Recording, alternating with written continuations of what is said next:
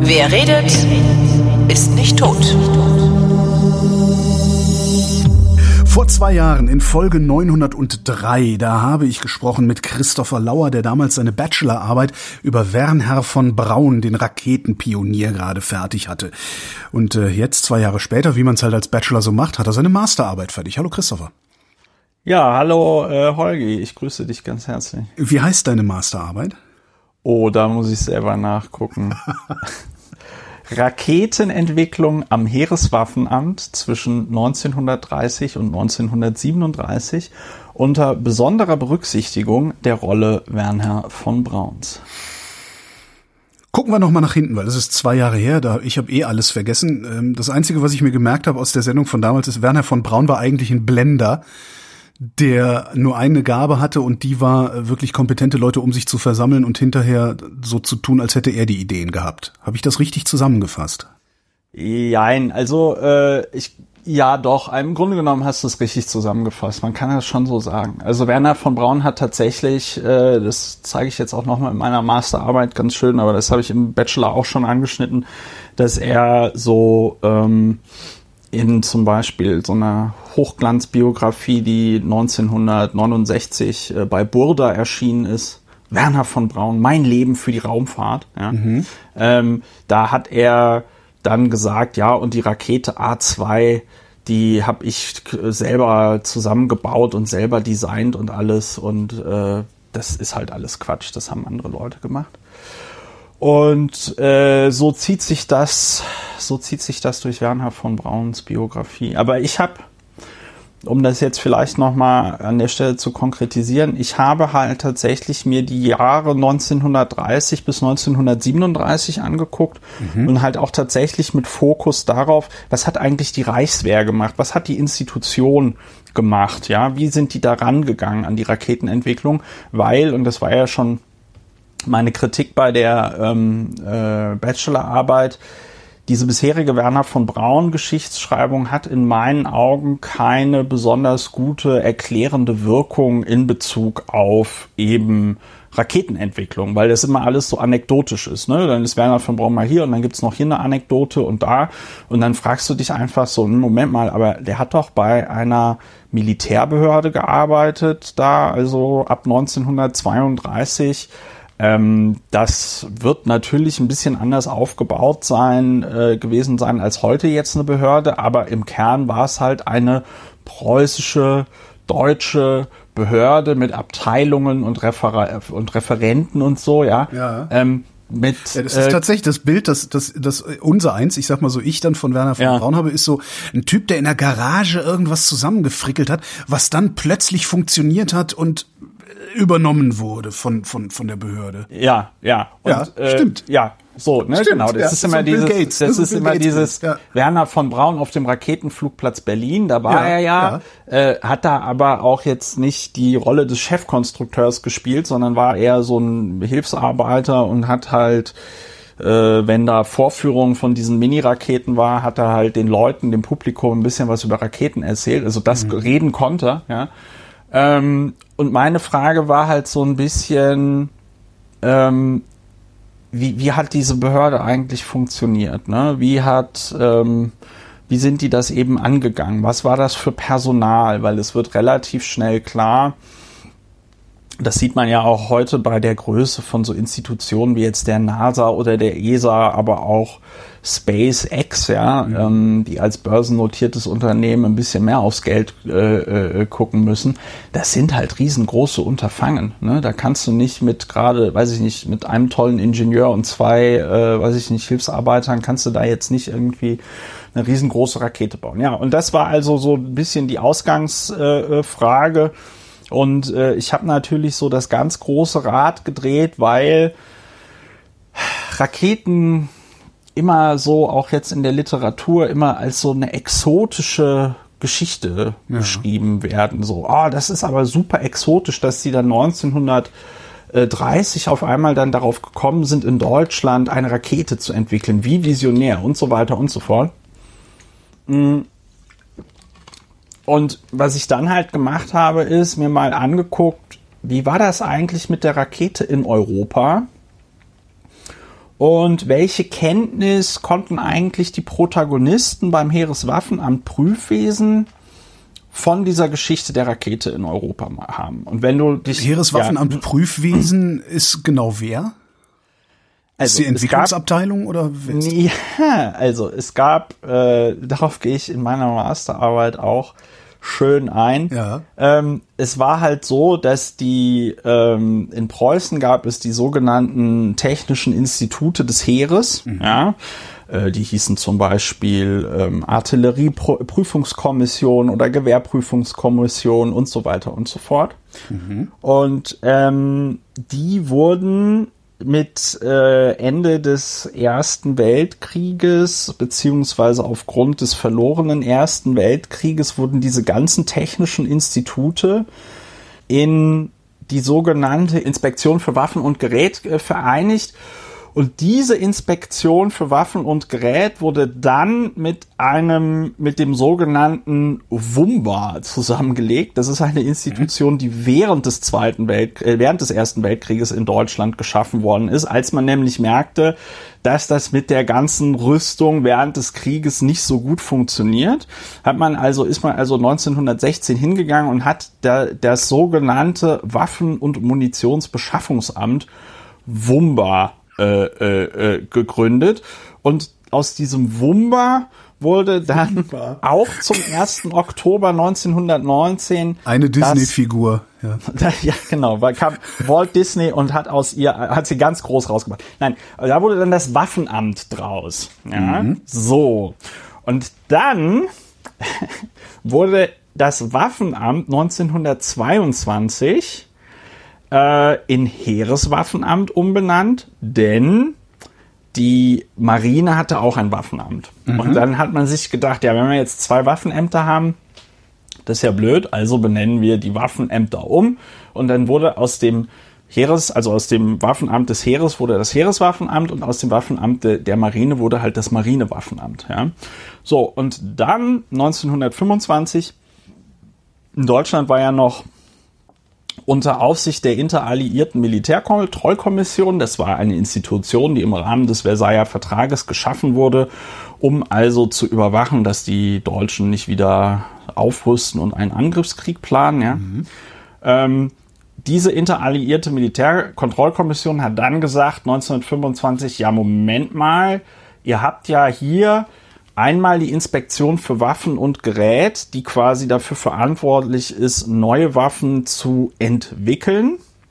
Und ihr habt hier einmal das Waffen- und Munitionsbeschaffungsamt, das jetzt äh, äh, Waffenamt heißt, beziehungsweise Heereswaffenamt, die, das sich also nur um die Beschaffung von Waffen und Munition kümmert. Das ist ja viel zu effizient. Ja? Weil ja. ihr ja zwei Institutionen habt, wo sich die eine um Entwicklung kümmern kann und die andere um Beschaffung. Nee, das legt er jetzt mal bitte schön zusammen. Das haben die so nicht formuliert, aber das war zumindest die Vermutung, die deutsche Generäle dann hatten, dass man das also zusammenlegt, weil man eben sagt, äh, also weil, weil, weil es Zielkonflikte gibt. Der Beschaffer, also derjenige, der Sachen beschaffen will, mhm. ähm, der will das immer alles irgendwie billig und schnell und derjenige, der Sachen entwickelt, will sie ordentlich und gute Qualität. Ja? Und der Karl Emil Becker, der später ähm, dann auch äh, Chef des Heereswaffenamtes wurde, hat das dann äh, folgendermaßen formuliert in einem Müsste ich jetzt mal nachgucken, was das genau für eine Quelle war. 125. Ja, der hatte mal so eine Geschichte der Heerestechnischen Entwicklungsstellen geschrieben, 1936, also so ein Vermerk. Und da kommt er zu dem Schluss, solange beide Stellen Waffen an Prüfwesen und äh, war B, das war das Beschaffungsamt, ja, ähm, äh, oder für Beschaffungs, äh, das war das Beschaffungswesen des Heereswaffenamts, in einer Stelle vereinigt sind, wird es bei einer nicht technisch sachverständigen Spitze stets die Massenforderung vertreten werden, denn Große Fertigungszahlen versteht jeder, sie finden auch leichter den Beifall übergeordneter Stellen. Technische Angaben dagegen sind weniger beliebt. So. Und ähm, also das war das Heereswaffenamt und das Heereswaffenamt Prüfwesen, so wurde dann quasi die Inspektion für Waffen und Gerät. Okay. Ne? Also du hast sowas wie die Artillerieprüfungskommission, die im 19. Jahrhundert in Preußen gegründet wurde. Äh, die geht dann auf 1919 in die Inspektion für Waffen und Gerät und dann äh, 1925 wird die Inspektion für Waffen und Gerät mit dem Waffenamt, mit dem Heereswaffenamt vereinigt und in Heereswaffenamt Prüfwesen umbenannt. Weil das quasi das Prüfwesen war, die dann neue Waffen geprüft haben. Und äh, ja, Was sagt dir das alles? wie was sagt mir das alles? Ist das jetzt nur eine, eine, im Grunde ein historischer Abriss? Also du siehst nur, wie es, wie es, wie dann dieses Amt gebildet wurde, oder bedeutet das auch darüber hinaus auch irgendwas für eben den Umgang zum Beispiel mit der Raketentechnik? Naja, also die Frage ist ja jetzt tatsächlich, äh, wie gehst du an Geschichte dran und erklärst du oder versuchst du die äh, Entwicklung der Rakete in Deutschland äh, als so einen genialen Zufall zu erzählen, die eben eng und einzig und allein mit der Person Werner von Braun verknüpft ist? Oder versuchst du die Entwicklung der ähm, Rakete in Deutschland eben als eine Institutionengeschichte zu schreiben? Und dann wird aus der Raketenentwicklung eben ein Rüstungsprojekt, wie viele andere Rüstungsprojekte im Dritten Reich auch. Und äh, das natürlich dann nach dem Krieg auch nochmal, oder auch schon während des Kriegs, aber auch nach dem Krieg nochmal zu größerer Prominenz gekommen ist, weil die Rakete eben auch in der Weltraumfahrt eine, eine Rolle spielt. Ne? So. Und ähm, mir geht das so natürlich aufgrund dadurch, dass ich im Abgeordnetenhaus war, aber auch weil ich, äh, sag ich mal, familiär mit dem öffentlichen Dienst äh, äh, sozialisiert worden bin. Ja. Ähm, ich habe, sag ich mal, für den öffentlichen Dienst und für deutsche Behörden so ein gewisses, gewisses Gespür. Das, Ja. ist, Ja. das ist aber eher so äh, erlerntes Wissen, Tacit Knowledge äh, nennt man das, glaube ich, so Handlungs, Handlungswissen. Nicht erlerntes, er- alles Wissen ist erlernt, sondern das ist so Handlungswissen. Ja? Ähm, und äh, ich für mich habe in dem Moment, in dem ich das alles unter diesem Behördenaspekt gesehen habe, dann nochmal einige Sachen deutlich äh, besser ähm, verstanden. Ja, Okay. und dann ging es mir eben ja darum, äh, was, was wussten denn jetzt diese Leute im Heereswaffenamt Prüfwesen eigentlich, als sie da 1930 gesagt haben, wir machen jetzt das mit der Rakete? Und äh, da war der eben erwähnte Karl Emil Becker, äh, eben der Referat, nee, nicht der Referat, sondern der Abteilungsleiter der Abteilung 1 des äh, Heereswaffenamt Prüfwesen, nämlich äh, Ballistik- und Munitionsabteilung. Ja? Ähm, und der hat sich dann äh, 1930 darum gekümmert, dass eben man anfängt, diese, diese Feststoffraketen, würde man das heute nennen, äh, erstmal zu entwickeln. Ja? Ja. Und dann wurden erst äh, sogenannte Flüssigkeitsraketen äh, entwickelt, also Raketen mit flüssigen, mit flüssigen Treibstoffen. Und dann habe ich mir halt eben angeguckt, was war die Geschichte der Rakete im 19. Jahrhundert in Europa. Und das ist eigentlich äh, total interessant. Weil man sagen kann, dass die Rakete. Ich hätte jetzt ja, überhaupt nicht damit gerechnet, dass es im 19. Jahrhundert überhaupt eine Geschichte der Rakete gegeben hat. Ja, doch. Und das ist halt eben das Krasse und das ist halt das, was dann in Bezug auf die Rakete, wenn es um die, wenn es um die Raketenentwicklung in Deutschland geht und auch vielleicht generell in Europa, ähm, dann wird das immer gerne so vergessen, weil die Rakete im 19. Jahrhundert hatte natürlich nichts mit Weltraumfahrt zu tun, Ja. sondern da ging es einfach nur äh, darum, dass man eine die Artillerie ergänzende Waffe hatte. Und es ist halt tatsächlich sehr interessant, weil Anfang des 19. Jahrhunderts beziehungsweise Ende des 18. Jahrhunderts machten halt äh, die Franzosen und die Engländer in Indien ähm, Erfahrungen mit Raketen und zwar ähm, auf, halt auf der anderen Seite des, ähm, also auf der, aus, aus Sicht der Engländer und Franzosen auf der falschen Seite, weil sie wurden mit den Raketen beschossen Okay. durch die Inder. Ähm, und äh, das hat dann in Europa oder nicht in Europa, aber das hat zumindest bei den Engländern und den Franzosen dann nochmal sehr das Interesse ausgelöst. Und äh, dann gab es einen Herrn Congreve in England, der also mit so äh, mit ähm, indischen Raketen experimentiert hat und dann eigene Raketen entwickelt hat. Und diese Raketen wurden in großer Zahl einmal gegen äh, Boulogne und gegen Kopenhagen eingesetzt. Und ähm, Was, hab, was haben diese Raketen getragen? Also da, da, Nix. nix sie einfach nur runtergeregnet und haben Schrecken ja, erzeugt sind, oder Ja, genau. Also Okay. es, es, es, später wurden Raketen mit so, mit so, also tatsächlich auch so Sprengsätzen Ja. ähm, und so entwickelt, aber äh, man muss sich das vorstellen, Anfang des ähm, einund, äh, Anfang des 19. Äh, Jahrhunderts sind wir ja was äh, was so Schusswaffen angeht, sind wir ja noch so bei bei so Lunten und so, ne? Also so so Zünder gab es da meines Wissens ähm, noch nicht. Und äh, das bedeutet, das Abschießen von jetzt Gewehren und Kanonenkugeln, das waren halt alles so Vorderlader. Ne? Und äh, da waren natürlich Raketen sehr praktisch, weil die äh, halt einfach also sie waren nicht einfach herzustellen, aber wenn man, man konnte sie vorsichtig dann transportieren und man konnte sie dann relativ einfach abschießen. Und das waren dann sogenannte Brandraketen. Das heißt, die haben halt einfach hinter sich einen Schweif von brennendem Material hergezogen. Und äh, weil man jetzt im äh, 19. Jahrhundert noch nicht so viel mit Beton gebaut hat, äh, war das natürlich als Belagerungswaffe Ja. äh, bei Städten, die äh, mit Stroh gedeckte Dächer hatten und so. Ja, ja eigentlich eine Äh, furchtbare war das- Distanzwaffe, ja, ja, war das eine, war das eine relativ erfolgreiche Waffe. Und dieser, dieser, dieser Angriff auf Boulogne, aber auch auf Kopenhagen. Kopenhagen muss also sehr äh, äh, verwüstend gewesen sein, ja. Ähm, der hat so ein bisschen den Startschuss gegeben für Raketenentwicklung in Europa, weil dann natürlich alle Fürsten, jeder, der was von sich hielt, wollte natürlich Raketen haben. Wettrüsten, das ist ein frühes Wettrüsten auch wieder, ne? Oder? Äh, ja, also das war einfach Raketen, das war halt, das, da, da musste man mitmachen, ne? weil das war, die Engländer hatten das und ähm, man, man hat ja irgendwie gehört, was da also in äh, Boulogne passiert ist, was da in Kopenhagen passiert ist.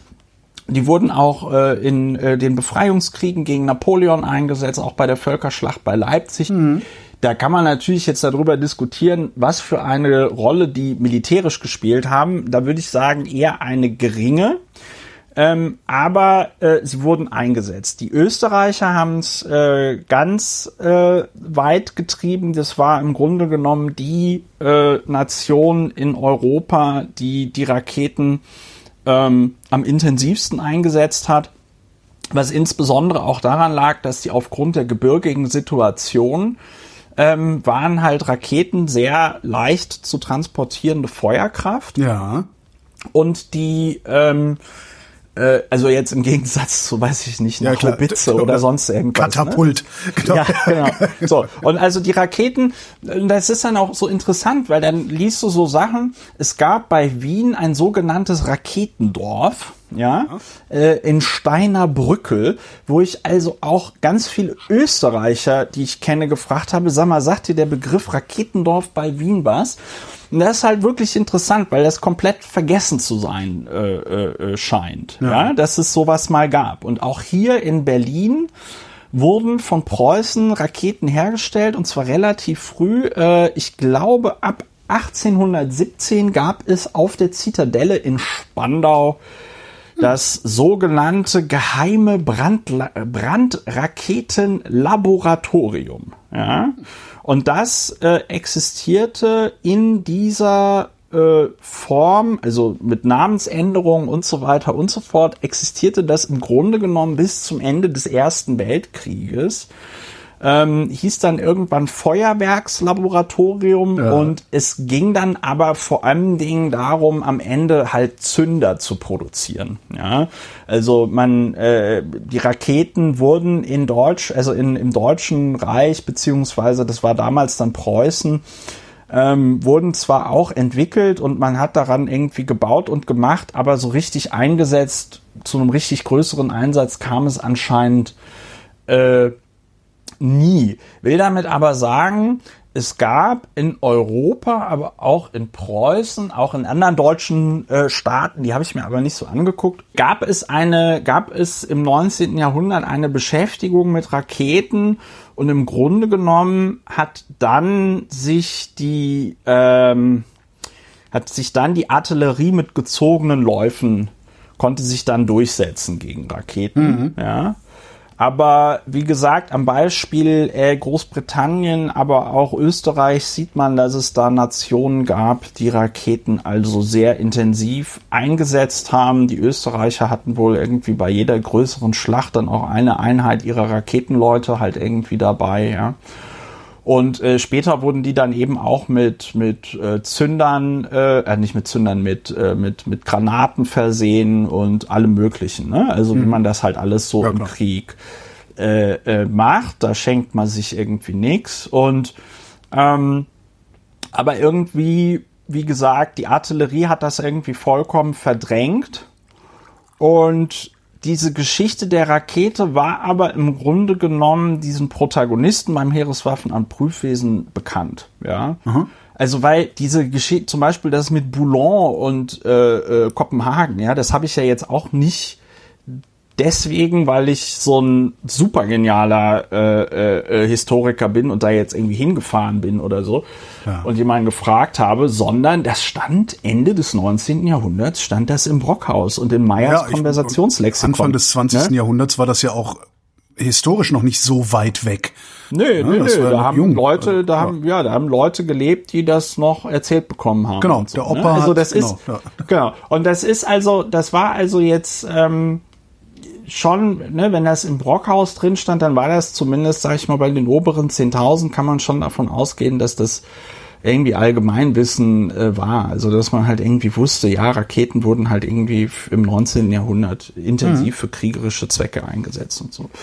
Und ähm, ey, das Interesse an der Rakete kam dann eben, mh, weil äh, weil die, weil der Versailler Vertrag den, ähm, den, den also dem Deutschen Reich ähm, alles verboten hat an Waffen. Und ne? sie haben vergessen, Raketen zu verbieten.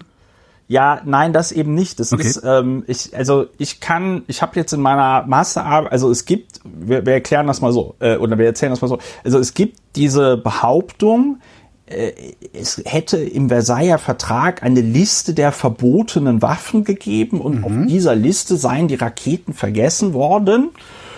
Und da kann ich aber jetzt in meiner Masterarbeit zeigen, dass das alles kompletter Quatsch ist, weil äh, der Versailler Vertrag hat keine Liste der verbotenen Waffen. Ne? Also ähm, der Versailler Vertrag, der hat einen äh, Abschnitt äh, Bestimmungen über Landheer, Seemacht und Luftheer. Und dieser Abschnitt ist wirklich äh, also erkennbar von dem Gedanken durchzogen, dass Deutschland eben nachhaltig einmal abrüstet und dass eine Wiederaufrüstung unmöglich gemacht wird. Und ähm, im Grunde genommen hat man eben alles verboten, ja, und das, was erlaubt war, wurde eben, musste eben auch noch irgendwie extra genehmigt werden. Ja. Okay. Also ähm, äh, das Aber sieht man. was war dann die Motivation dafür, ausgerechnet Raketen zu nehmen? Ja, weil man die, weil man, weil man die halt relativ einfach herstellen konnte. Ne? Also du brauchtest halt, wenn du, wenn du eine, ähm, wenn du eine, wenn du eine Rakete bauen konntest, äh, wolltest, dann hast du halt äh, Schwarzpulver, Schießpulver halt gebraucht, ja. Das gab es, das durften die Deutschen haben. Dann hast du da eine Blechhülse äh, Hülse halt irgendwie drum gemacht, durftest du auch irgendwie haben, Blech, ja. Und dann hast du halt vorne, vorne eine Granate draufgesetzt, die du auch haben durftest für deine ähm, Artillerie, ja. Und ähm, dann konntest du quasi mit einfachen Mitteln äh, dir also so eine ja Billo-Artillerie äh, Ja. basteln. Ne? Ja. Und darum, darum ging es auch. Also ich habe hier Protagonisten dann auch gefunden. Also ich sag mal so, der Erich Schneider, ähm, auch jemand, der zu der Zeit da in dieser Abteilung 1 äh, Ballistik und Munition ähm, äh, gearbeitet hat, ja. Äh, der hat das dann also ganz gut äh, zusammengefasst, äh, die gesamte, in einem Vortrag, den er in den 60er Jahren gehalten hat, ja, äh, die gesamte Raketenentwicklung entsprang der Suche nach Ersatz für die im Versailler Vertrag verbotene schwere Artillerie und Luftwaffe. Ne? Und wenn du aber eben in diesen Versailler Vertrag reinguckst, dann steht da, ja, die Deutschen dürfen, äh, in, also da gibt's dann eine Übersicht 3 und in der Übersicht 3 steht, was die Deutschen überhaupt noch an Waffen äh, haben dürfen. Ja, und eben eine Liste der verbotenen Waffen gab es nicht. Und es ist auch ganz, also es war auch, es war, es muss auch dem Protagonisten klar gewesen sein, dass das Ganze verboten war, denn äh, es wurde ja alles geheim gehalten. Ja. Wenn, wenn es nicht, wenn es nicht, wenn es, es gab eine super krasse Geheimhaltung, ja, und wenn es äh, erlaubt gewesen wäre, ja, dann hätte man sich, dann hätte man sich den ganzen Spökes auch sparen können mit der Geheimhaltung, ne? Aber das ist ein, sag ich mal, Gerücht oder eine Behauptung, die sich har- hartnäckig hält. Auch, ich sag mal, derjenige, der da über Werner von Braun und Raketenentwicklung in Deutschland am seriösesten publiziert hat, hier der Michael J. Neufeld, ähm, der äh, schreibt, also der, der hat im Jahr 2000 widmete der diesem Thema einen eigenen Aufsatz, wo er nochmal gesagt hat, ja, also äh, die Rakete sei erlaubt gewesen, aber dass die Rakete erlaubt gewesen sei, das sei nicht der Hauptgrund gewesen, warum die Deutschen die Rakete entwickelt hätten und so. Und du, du, du, du kriegst da halt, wenn du, wenn du sagst, dass die Rakete erlaubt gewesen sei, ja, Ja. ähm, dann kriegst du nur Gehirnkrämpfe. Das- da kriegst du nur Aber, Gehirnkrämpfe. aber sie waren nicht explizit verboten, ne? doch. Ach so, Doch. okay, okay. Also, also äh, äh, äh, nochmal, im, im Versailler Vertrag Ja. ja. steht dann halt in diesem Teil mit, äh, mit den Bestimmungen über das Land her und so weiter und Ja, so ja, fort. Ja. Steht dann da so sinngemäß drin, die Deutschen geben alle Waffen, die sie haben, ab. Ja, Ja. Äh, äh, alle Panzer, alle äh, Flugzeuge, alles, alles, alles. Ja, geben sie ab. Ja, und dann steht natürlich bei so Sachen, die von den Deutschen im Ersten Weltkrieg eingesetzt worden sind, zum Beispiel, wenn es um Panzer geht, ne, steht dann drin, die Deutschen dürfen auch keine Panzer besitzen. Steht's Ja. noch mal, sag ich mal, extra drin. Und dann gibt's eben diese Auflistung, ich äh, zitiere, ich meine, ich habe das ja in meiner Arbeit hier zitiert, ich muss da mal gerade hinscrollen. Genau, bis zu dem Zeitpunkt, an dem Deutschland als Mitglied in den Völkerbund eintreten darf, darf das deutsche Heer an Bewaffnung nicht mehr besitzen, als in der diesem Abschnitt beigefügten Übersicht 2 fest, festgesetzt ist, abgesehen von einem freigestellten Zuschlag von höchstens einem 25. an Handfeuerwaffen und einem 50. an Geschützen, der lediglich als Ersatz für Ausfälle bestimmt ist. Also der ist ganz klar, der ist ganz klar, also da gibt's auch keine Missverständnisse oder so, ja. Da steht klar, darf an Bewaffnung nicht mehr besitzen, als in diesem Abschnitt beigefügt Übersicht 2 ja. festgesetzt ist. So, und dann steht da, da ist dann diese Liste, da steht da irgendwie Haubitze Kaliber so, Haubitze Kaliber das, ja, Mhm. und Gewehre und bla und Pups. Und also zu behaupten, die Rakete sei ja im äh, Versailler Vertrag nicht genannt und deswegen sei sie legal gewesen. Das ist Rabulismus. Das ist vollkommen, das ist vollkommen bescheuerte ähm, Auswahl, also ähm, vollkommen bescheuerte äh, Argumentation, weil wenn sie stimmen würde, hätten, hätte das Deutsche Reich auch einfach schwere Artillerie bauen können. Weil die schwere Artillerie kommt im Versailler Vertrag auch nicht vor. Okay. Ja, und den Leuten war auch klar, dass die schwere Artillerie verboten ist, weil sie kam in der Übersicht 2 nicht vor.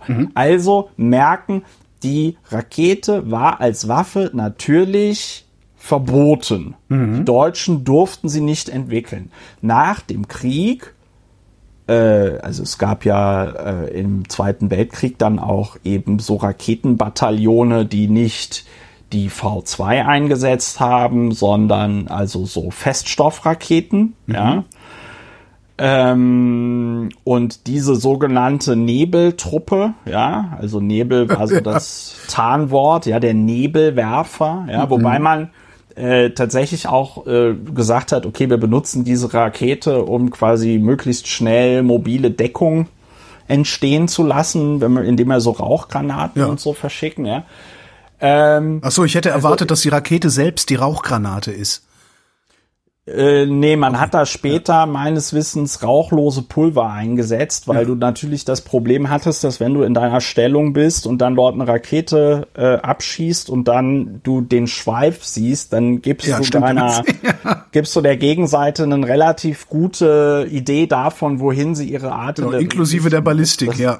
ja, ja, ja, genau. Kann man sich dann alles sparen. So und ähm, also jetzt zum Beispiel der, äh, der Walter Dornberger, ja, äh, der später dann der militärische Leiter dieser, dieser äh, Heeresversuchsanstalt Peenemünde war, ja, mhm. der hat zum Beispiel äh, ne, diese, diese ganzen, das ist ja auch so ein, also ein bizarres Ding in der Bundesrepublik Deutschland, dass sich also nach dem Krieg diese ganzen ähm, Wehrmachtseinheiten und so sich fröhlich irgendwie weiter getroffen haben und dann so an, anlässlich ihrer Treffen, ihrer Jahrestreffen haben sie dann auch so, so Festschriften rausgegeben und so, ja. Und da hat der Walter Dornberger dann zum Thema Raketen äh, also zu den Feststoffraketen geschrieben oder generell zu den Raketen mit einem Haupt, mit einem Hauptgrund, das der hat sich da tatsächlich so verschrieben, mit einem Hauptgrund für diesen Entschluss, Raketen zu entwickeln, also das ist jetzt dazugefügt, war die Tatsache, dass der Versailler Vertrag Deutschlands Waffenausstattung in einer selbst für Verteidigung unertragbaren Maße beschränkt hatte, Raketenwaffen jedoch bei der Abfassung des Vertrages übersehen worden waren. Mhm. Und das ist ganz klar, also insbesondere mit diesem Zusatz in einem selbst für Verteidigung untragbaren Maße beschränkt hatte, das ist natürlich ganz klar eine revisionistische Argumentation. Ne? Also dieses, ja, wir haben ja nichts Schlimmes gemacht, wir haben uns ja, ja nur verteidigt ja, ja, und äh, äh, wir mussten, das muss doch einem Land erlaubt sein, Waffen zu besitzen und so, um sich verteidigen zu dürfen, bla bla bla bla bla. Und der zweite Teil, den der da erzählt, das ist halt einfach kompletter Bullshit. Und ähm, äh, das ist aber wirklich interessant, weil ich in meiner Masterarbeit zeigen kann, dass äh, also bereits im Jahre 1931 unter Artilleristen, also jetzt noch nicht mal den Leuten, die dort äh, am Heereswaffen- und Prüfwesen gearbeitet haben, ja, sondern das ist jetzt hier eine Vereinigung, die nennt sich Waffenring der deutschen schweren Artillerie. Ja. Die haben sich dann da in München getroffen ja. mit einem mit einem Raketenerfinder, wo sich dann nachher herausstellte, dass das ein äh, ein Hochstapler war. ja, aber, den Eiffelturm äh, verkauft, ja. Ja, so ungefähr. Okay. Der, und der und der hat sich äh, und, der, und die haben sich mit dem getroffen und dann wird da, haben die da schön Protokoll über dieses Treffen zur Raketenfrage und so, ne? Mhm. Und dann steht da auch auf der ersten Seite, wurde im äh, wurde im äh, Versailler Vertrag irgendwie vergessen, so, ne? Also ist nicht, ver, ist nicht verboten, ähm, darf man machen. Also das ist ganz komisch. Das ist so ein bisschen, das hat mich so ein bisschen daran erinnert. Ich weiß nicht, Holger, ob, ob das schon, ob ihr das auch im Kindergarten gesagt habt, aber wir haben im Kindergarten immer gesagt, äh, dann musst du, wenn ich mir jetzt weh tue, dann musst du für immer meine Krankenkasse, Krankenkasse bezahlen. bezahlen. Ja, genau. Ja, genau. Ich weiß nicht, wo das herkommt, äh, wo das herkommt bei Kindern, warum die das auf einmal erzählen, aber ähm, und ungefähr wie dieses Krankenkasse bezahlen bei Kindern im Kindergarten hält sich dieses äh, die Rakete sei im Versailler Vertrag nicht verboten. Ja. Mhm. Also es ist es ist vollkommener es ist vollkommener Unfug. Okay. Ja, es ist es ist vollkommener Unfug und das kann ich halt in meiner Masterarbeit zeigen. Da kann man jetzt natürlich sagen, Christopher, meinst du nicht, dass das jetzt ein bisschen sehr nerdy. ins Detail geht und nerdy ist. Aber man muss, ja, man muss halt, man muss halt schon sagen, ich muss da ja nur deswegen, ich muss da ja nur deswegen so viel zu schreiben und jetzt auch so viel zu erzählen, weil die Historiker vor mir anscheinend niemand mal in den Versailler Vertrag einfach reingeguckt hat. Ne? Oh, also das ja. ist halt, das ist halt ähm, das, was mir halt sofort aufgefallen ist wenn du, also ne, Michael J. Neufeld, äh, großer Werner von Braun äh, Forscher, äh, Leiter der historischen Abteilung am Smithsonian in Washington, ja, mhm. schreibt dann, wurde auf der Liste der verbotenen Waffen äh, vergessen im Versailler Vertrag. Ja, und es gibt halt keine Liste der verbotenen Waffen. Bums, Punkt, gab's nicht. Ja, ist nicht. Ja. So. Und äh, deswegen musste ich mich dann damit so intensiv befassen. Ja, und dann. Wie bist du da überhaupt drauf gekommen? Also wie bist du darauf gekommen, Worauf? genau diese Aussage zu überprüfen, ist, dass, dass, es, dass es diese Liste der verbotenen Waffen gegeben hätte? Äh, weil ich, weil, weil ich halt einfach alles überprüfe, weil diese so, ganzen okay. Raketen. Also war jetzt nicht so, dass du irgendwie dachtest, hm, da stimmt was nicht, so Grützedetektor angeschmissen und, und los? Mhm. Naja, also der Punkt ist halt, der Punkt ist halt der, ähm, äh, also in dieser Raketen, in dieser ganzen Raketengeschichtsschreibung gibt es halt einfach sehr viele Dinge, die halt so unüberprüft übernommen worden äh, äh, sind. Ja. ja?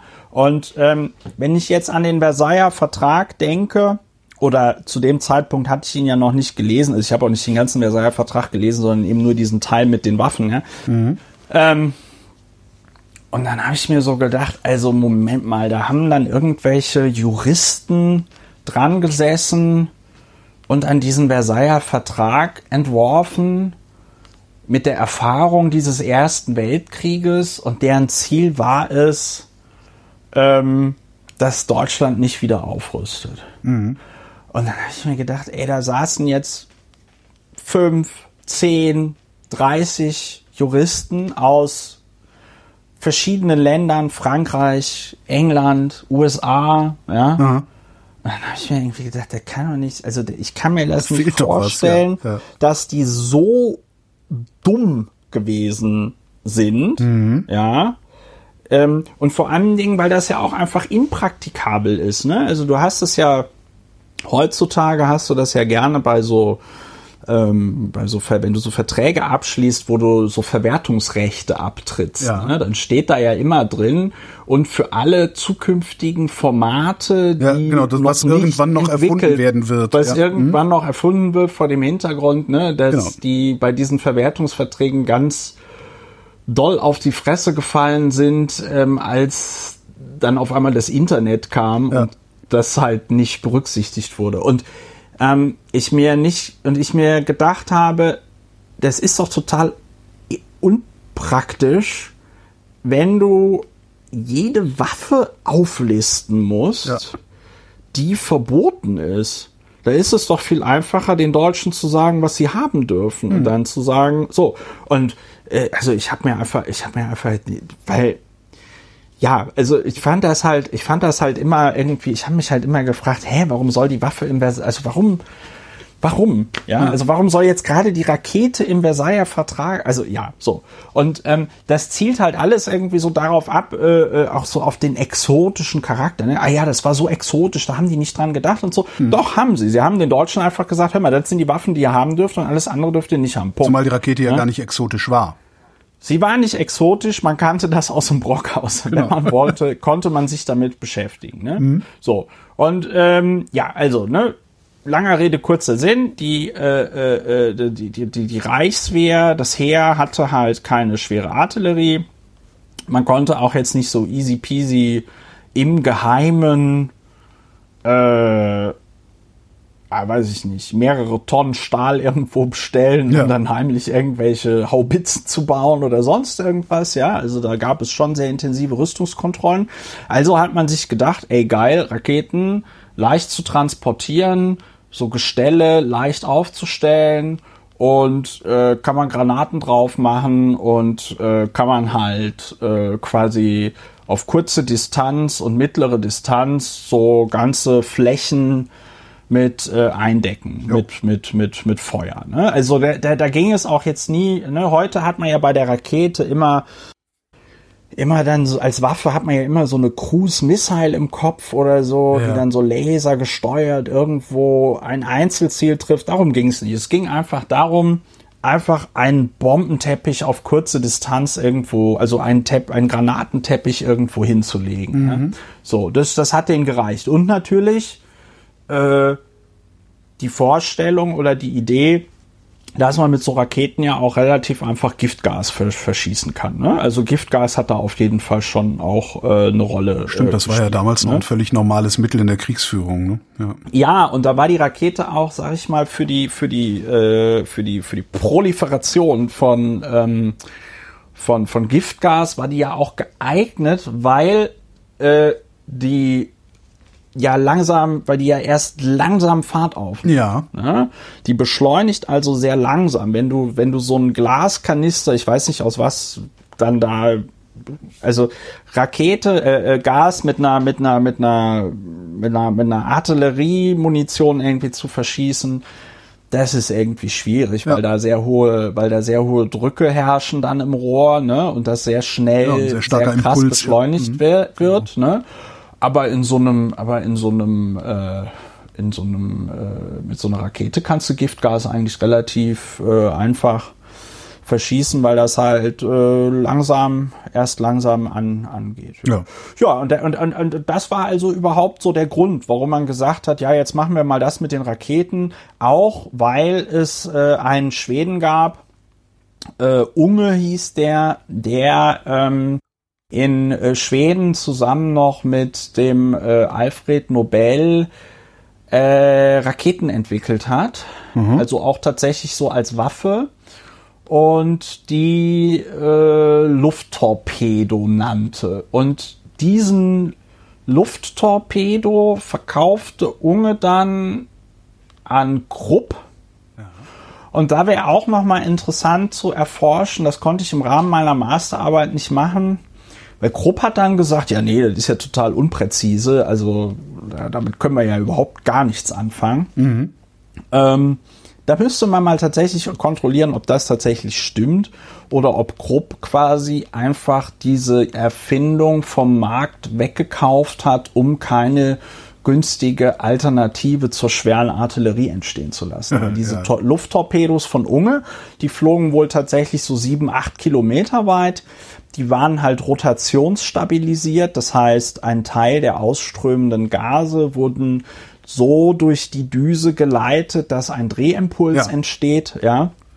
Ja, das, und was heute ein gezogener diese, Lauf macht oder ja oder überhaupt ja, ja, gezogener genau. Lauf und macht. Diese, von, genau, und diese Rotation, diese Eigenrotation der Rakete hat dann also dazu, dazu geführt, dass die schön stabil durch die Luft geflogen ist, wodurch du dann also auch diese hohen ähm, Reichweiten mhm äh, erzielen konntest. Ja, und diesen Lufttorpedo, weil äh, die die das am Heereswaffen am Prüfwesen haben sie also von Unges Lufttorpedo erfahren, ja.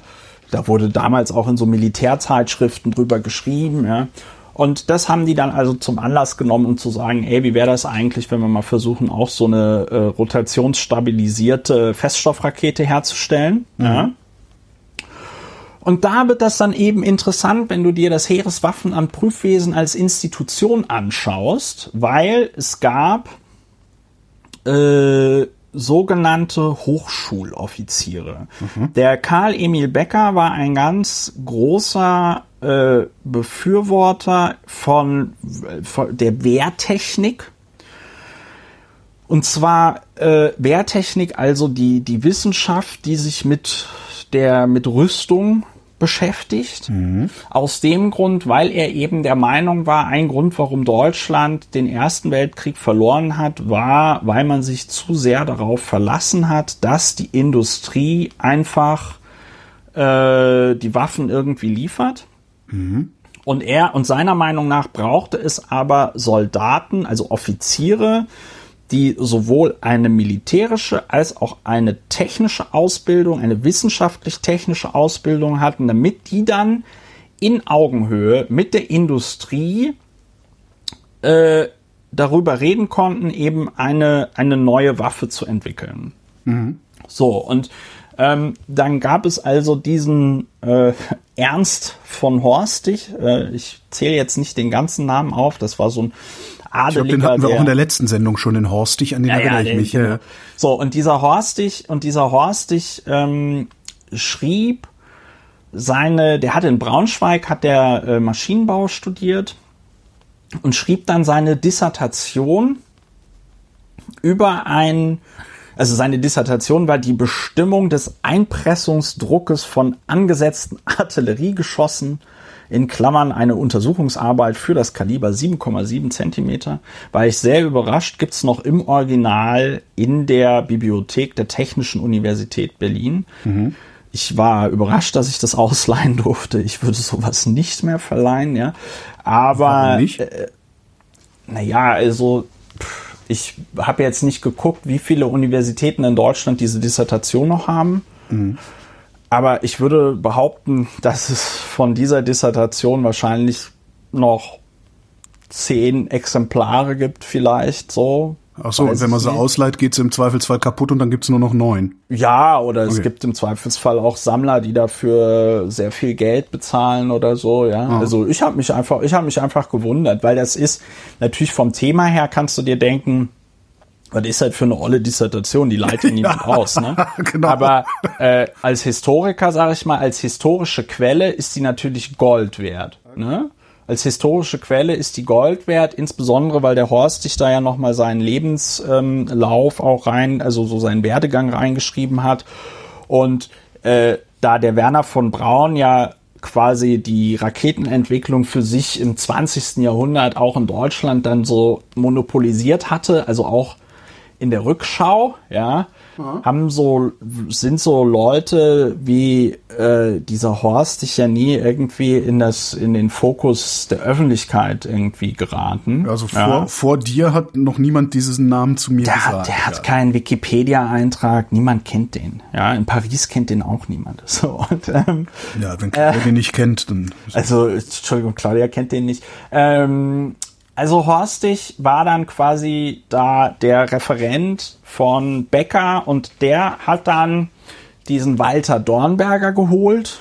Der war auf jeden Fall ein Hochschuloffizier. Ach so, ja genau. Der Horstig hat seine Dissertation äh, über ein Experiment geschrieben, was er also am Heereswaffen am Prüfwesen gemacht hat. Und dann war das also so, diese Hochschuloffiziere, die haben halt, die wurden halt bei der Truppe eingesetzt Mhm. Dann sind die, dann hat man die Studierenden geschickt. Dann wurden die wieder bei der Truppe eingesetzt, dann wurden die beim Heereswaffenamt Prüfwesen eingesetzt, ja.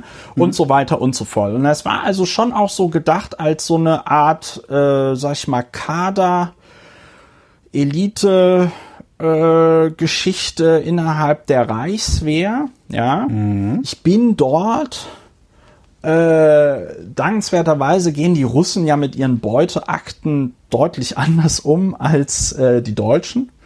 Die Russen scannen sie nämlich einfach ein und stellen sie ins Internet. Ja? Ach.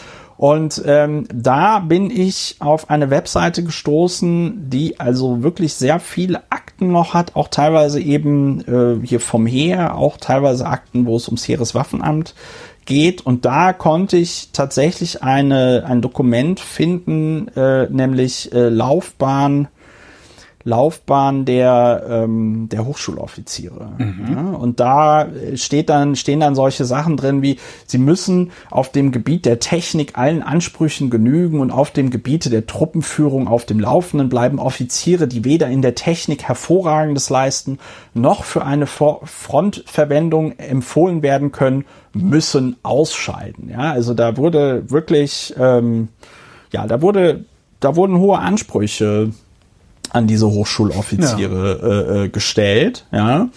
Und ähm, dieser, also der Walter Dornberger, eben auch Hochschuloffizier, äh, wurde dann von Horstig äh, an ans Heereswaffen an Prüfwesen geholt, weil der Horstig eben äh, den äh, Dornberger von einer Verwendung in der Truppe kannte. Und äh, dann hat er tat, also dann haben die beiden sich erstmal um die um die Feststoffrakete äh, gekümmert. Ja?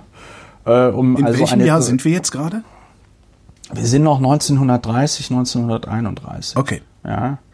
Und ich glaube, ne, und wir haben ja jetzt auch schon äh, relativ lange gepodcastet, daran sieht man, glaube ich, auch, was für ein komplexes Thema das ist und dass die bisherige Werner von Braun Jubelgeschichtsschreibung der Komplexität dieser dieser Raketenentwicklung in Deutschland, insbesondere in den Jahren 1930 bis 1937. Diese Jahre habe ich ja gewählt, weil 1937 fängt ja erst Peenemünde an. Mhm. Im Jahr 1937, im Mai, wechseln die alle rüber nach Peenemünde. Und davor, äh, davor haben die halt sieben Jahre lang äh, in Berlin, in Kummersdorf bei Berlin, eben an Raketen äh, äh, äh, gebaut und entwickelt und gemacht und getan.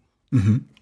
Und ähm, dann waren sie irgendwann, und dann kam also noch eben dieser Erich Schneider, äh, den ich eben erwähnt hatte, kam dazu, der war Physiker, hatte dann bei äh, Karl Kranz in Berlin noch ein Aufbaustudium. Karl Kranz äh, war so im Grunde genommen, ist Begründer, äh, im Grunde genommen so der modernen Artillerie, ja, und äh, auch Wehrtechniker, ja. Mhm. Ähm, und äh, dann kam noch ein Leo Zansen, über den ich leider sehr wenig gefunden habe, weil dort ähm, im Bundesarchiv seine Personalakte nur noch sehr lückenhaft ähm, erhalten ist. Der war aber auch Diplom-Ingenieur.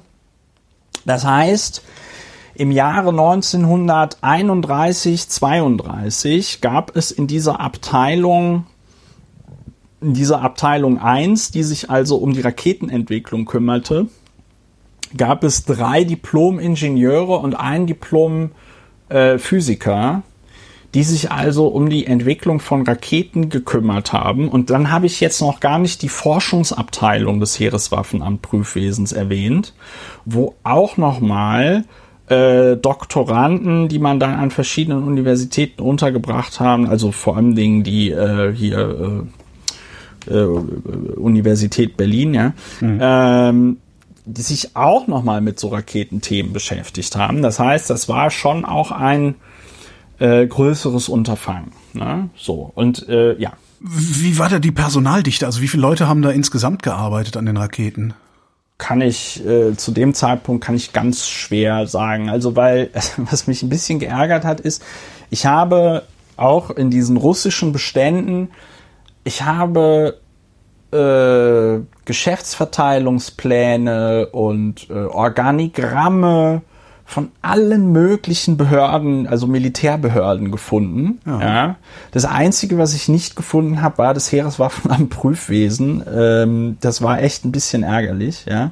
Also ich hätte dir von irgendwelchen Sanitätsgeschichten, da könnte ich dir sagen, wie der Referatsleiter im Jahr 1900, weiß ich nicht, schlag mich tot, 37 hieß. Ja. War denn, war ähm, denn das Heereswaffenamt Prüfwesen so geheim oder woher kommt es, dass diese Informationen nicht aufzunehmen Nee, äh, also ich, da kann ich nur, ich kann nur mutmaßen. Also ich denke, also die, ähm, das Heereswaffenamt Prüfwesen lag ja relativ zentral in Berlin, direkt am Bahnhof Zoo, also okay. zwischen Bahnhof Zoo und der Technischen Hochschule äh, Berlin, das, was heute die Technische Universität Berlin ist. Mhm. Ja, äh, das Gebäude steht ja auch in Teilen noch, wird jetzt halt anders verwendet. Ne?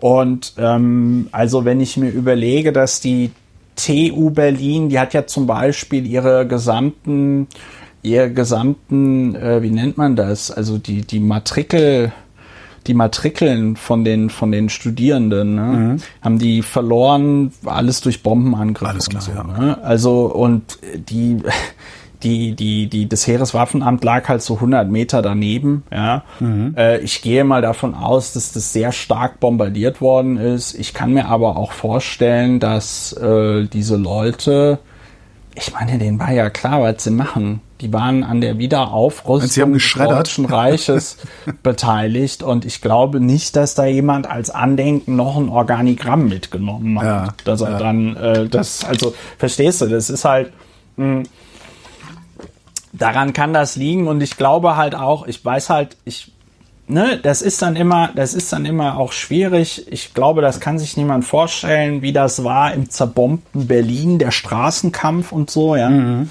Ähm, also das können sich natürlich die Leute vorstellen, die es erlebt haben, aber wir können es uns jetzt nicht vorstellen, weil das ist dann schon noch ein bisschen anders als hier Call of Duty und wie diese Spiele ja. alle heißen.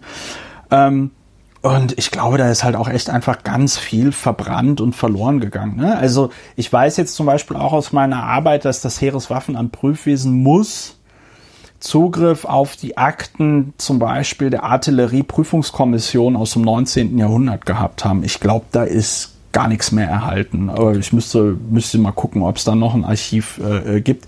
Jedenfalls. Ähm, äh, Also ich denke mal, dass da natürlich mehr Leute gearbeitet haben als diese vier Hanseln. Ich weiß aus dem Schriftverkehr, dass es da Sekretärinnen gab, irgendwelche mhm. Schreiberleute, äh, äh, Leute, da gab es ähm, Leute, die dann also so Dreharbeiten, ähm, also nicht drehen im Sinne von äh, nicht drehen im Sinne von Film drehen, sondern drehen im Sinne von ein Drehstück, also Metall äh, drehen ja, in einer Drehmaschine. Ja. Ähm, also da, da, da, da gab es, da gab es äh, Handwerker und alles Mögliche. Ne? So und also wie groß da jetzt der, äh, es wird bestimmt irgendwo im Bundesarchiv Dokumente irgendwie geben. Es wird vielleicht auch Publikationen geben, in denen das drinsteht. Ich habe jetzt für meine Masterarbeit das da nicht äh, sichten können, aber es werden mehr als diese vier Leute gewesen sein. Und was auch interessant ist, das zeige ich dann auch in meiner Masterarbeit, äh, es gab eben, und das war quasi so das, das, das feste, äh, so hat man ein neues Gerät entwickelt am Heereswaffenamt Prüfwesen. Äh, das wurde in Zusammenarbeit mit der Industrie gemacht. Und ja. äh, das ist etwas, worauf ich also dann auch ganz intensiv in meiner Masterarbeit eingehe, nämlich die Zusammenarbeit des Heereswaffenamt Prüfwesens mhm. ähm, mit dem mit der Firma Heiland. Es gab in Berlin eine Firma in Berlin Britz, Heiland Aktiengesellschaft für Industriegasverwertung. Mhm. Und äh, die haben also äh, flüssigen Sauerstoff hergestellt, flüssigen Wasserstoff hergestellt und so, ja? ja. Und waren damit natürlich für die Flüssigkeitsraketenentwicklung äh, prädestiniert, oder weil sie eben eh diese Stoffe vorrätig hatten, die du also brauchst für eine Flüssigkeitsrakete. Du speist ja in einer Flüssigkeitsrakete in den Brennofen flüssigen Wasserstoff, äh, mhm. flüssigen Sauerstoff ein, äh, der zerstäubt wird.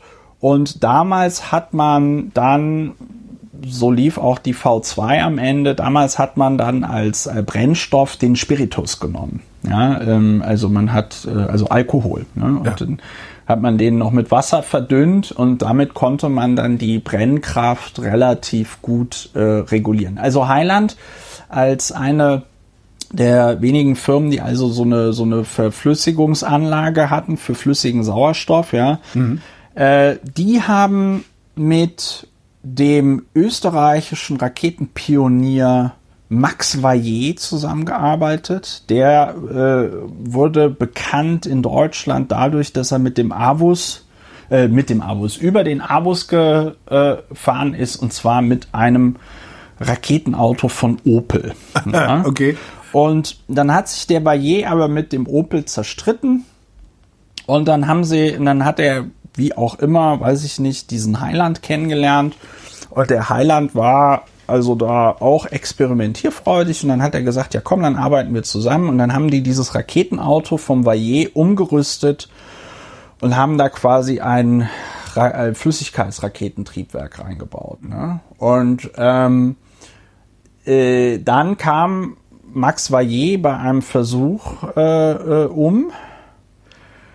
Und dann lag das Ganze erstmal ein Jahr lang äh, brach. Und dann hat man sich aber anscheinend irgendwie gedacht, boah, jetzt haben wir so viel Geld da reingesteckt, jetzt führen wir das Ding irgendwie auf dem Tempelhofer äh, Feld oder so halt mal vor, ja, mhm. und versuchen durch diese Vorführung dann nochmal irgendwie Kohle reinzuholen und so, ne? Und durch diese Vorführung wurde dann also das Heereswaffenamt Prüfwesen auf die, äh, auf dieses, ähm, auf dieses Raketenauto aufmerksam und dann hat sich im, jetzt müsste ich mal genau gucken, ich glaube noch im Oktober 1931 schreibt also dieser Karl Emil Becker dem Heiland einen Brief. Genau, 16. Oktober 1931 äh, schreibt der Becker also diesen Brief und sagt, er würde gerne den Horst dich mal rüberschicken um eine vertrauliche Aussprache über das von ihnen entwickelte Flüssigkeitsgebläse zu führen. Ja, so. Mhm. Und dann treffen die sich und dann verabredet man sich und dann sagt man, das ist 1931, ja. Mhm. Werner von Braun kommt erst im Dezember 1932.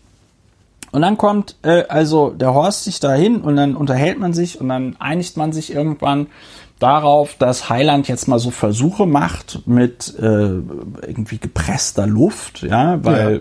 frag mich nicht warum, weil irgendwie war war dem war der Reichswehr das Gebläse noch zu ineffizient und sonst irgendwas.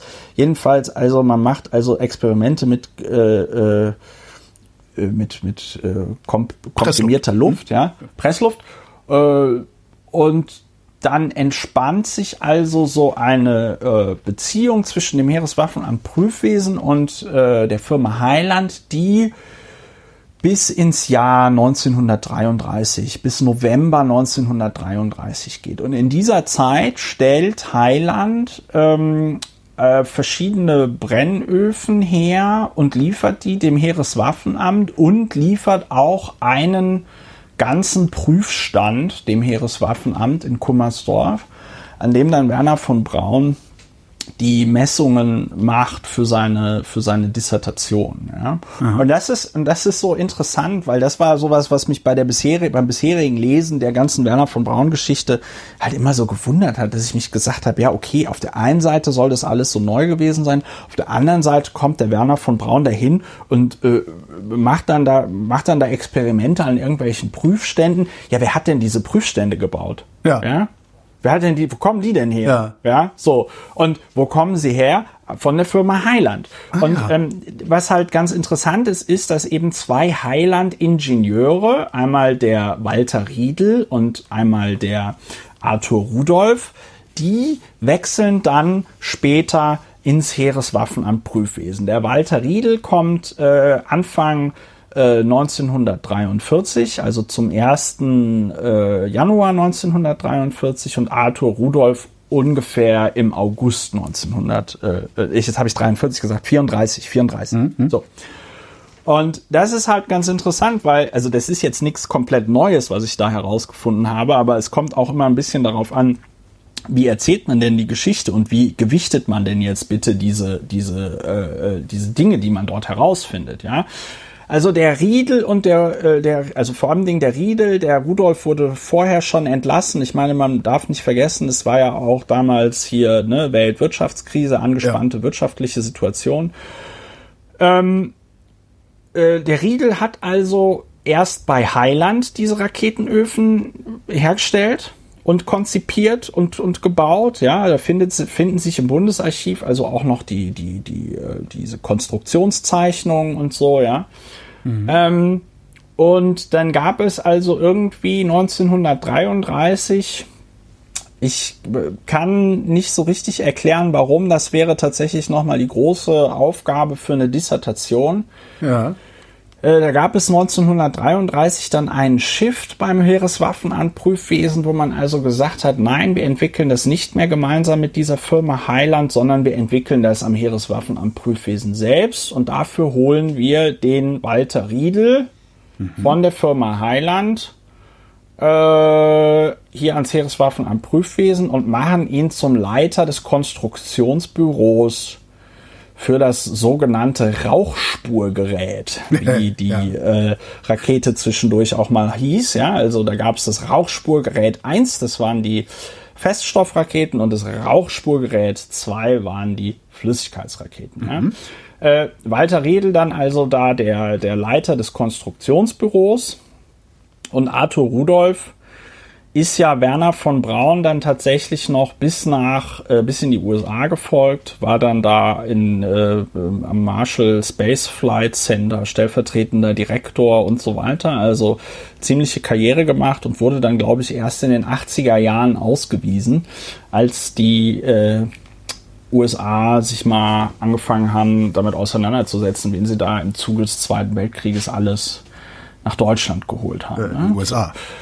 Äh, ja, in die USA, Entschuldigung. Und ähm, also dieser Walter Riedel, der also bei Heiland die ganzen Sachen gemacht hat, äh, die dann ans Heereswaffenamt Prüfwesen geliefert worden äh, sind, der hat dann also ab 1. Januar 34 für das Heereswaffenamt Prüfwesen gearbeitet. Ne? Und äh, Werner von Braun kommt also zum äh, 1. Dezember 1932 ans Heereswaffenamt Prüfwesen. Da hatte ich ja in meiner Bachelorarbeit gezeigt, dass das quasi über die Connections gelaufen Vitamin B, ist, ja. äh, weil der Vater damals Reichsminister für ähm, Landwirtschaft und Ernährung war und dann eben diesen Horst dich auf einem Herrenabend bei der Reichswehr getroffen hat. Und man dann also über den Sohn äh, äh, zu sprechen kam, äh, also der äh, der Magnus von Braun, der Vater, war also sehr unglücklich darüber, dass sich der äh, Sohn mit diesem Zitat Raketenkrempel beschäftigt hat und so, ja.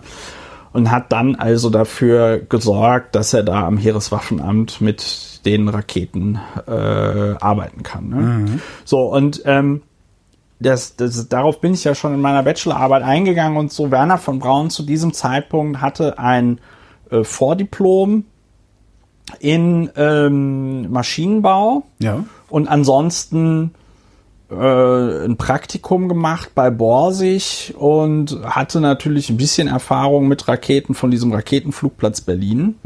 Und ansonsten war da nicht viel. Ne? Und wenn man das jetzt also vergleicht mit diesen vier Hochschuloffizieren, die ich vorhin nannte schon, ja, dann wird eigentlich relativ schnell klar, dass die jetzt so nicht unbedingt Bedarf hatten, da einen Typen, der also lediglich ein Vordiplom in Maschinenbau hat, äh, dort jetzt auf einmal anzustellen und zum Leiter der Raketenentwicklung zu machen oder so. Ne? Ja. Und äh, Werner von Braun also machte dann äh, an der an der Universität Berlin ähm, seine seine Dissertation. Da müsste man noch mal eine eigene Arbeit irgendwie drüber schreiben. Das hatte ich beim letzten Mal schon angedeutet. Ja. Ich halte die halt für für äh, ziemlich Wissenschaftlich ungenügend. ja für wissenschaftlich ungenügend halte ich die. Okay. Ähm, äh, das Thema seiner Promotion, das geht aber vielleicht an der Stelle auch ein bisschen zu weit. Ja, also ähm, wie gesagt, äh, die Firma Highland lieferte dann auch, und das ist ganz interessant, Braun sitzt, äh, Braun äh, hat damals von diesem Raketenflugplatz auch noch einen Typen mitgeholt, nämlich so einen ähm, Schlosser, also Maschinenschlosser, jemand, der sich also, der in der Lage war, also diese eben erwähnten Drehstücke und so herzustellen und so, ja, der sich also damit auskannte, so Sachen zusammenzubauen.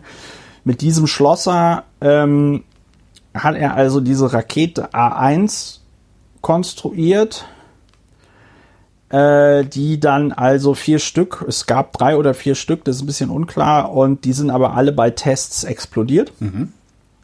Äh, was interessant ist, ist, dass die Firma Highland schon auch für diese Rakete Teile lieferte. Ja?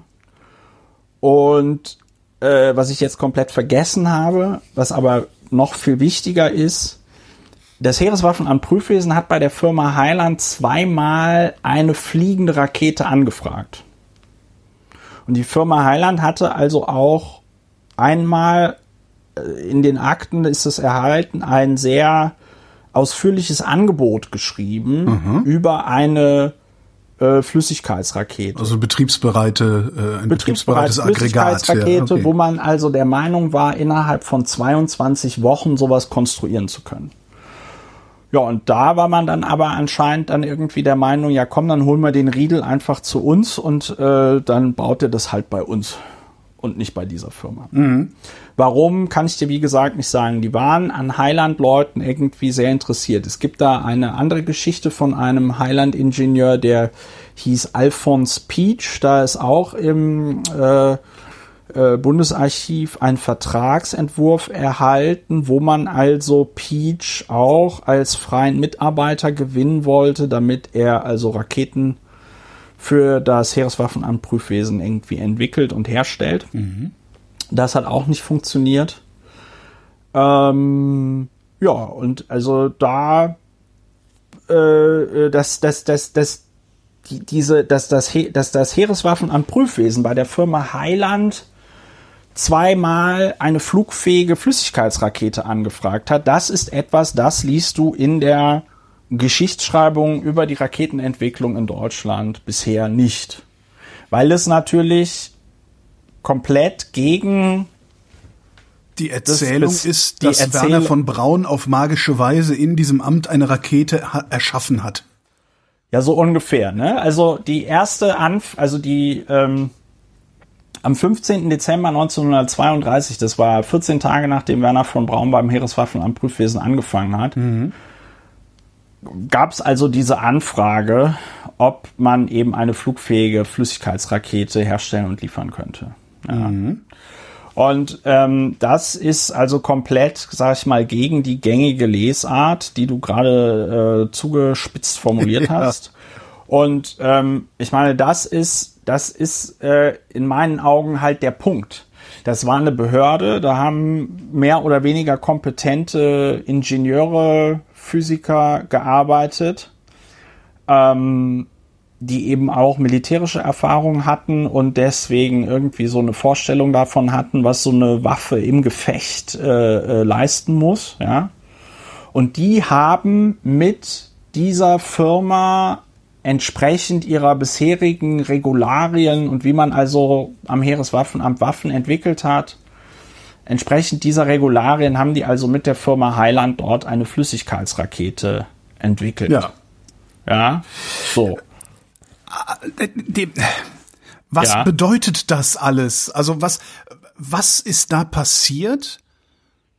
Oder was ist danach passiert, dass Werner von Braun so als Lichtgestalt im Grunde ja über die Generationen hinaus strahlt, wenn er doch anscheinend gar keine Lichtgestalt war, sondern sich ins gemachte Nest gesetzt hat, wenn wir es mal freundlich formulieren. Ja, ja, genau. Also der, also ich denke, eine sehr wichtige Figur, also ich meine, dass Walter Riedel eine wichtige Rolle gespielt hat, das kannst du auch bisher in diesen Büchern lesen, aber es ist immer irgendwie so, ja, Werner von Braun hat ihn quasi angeleitet. Ja. ja.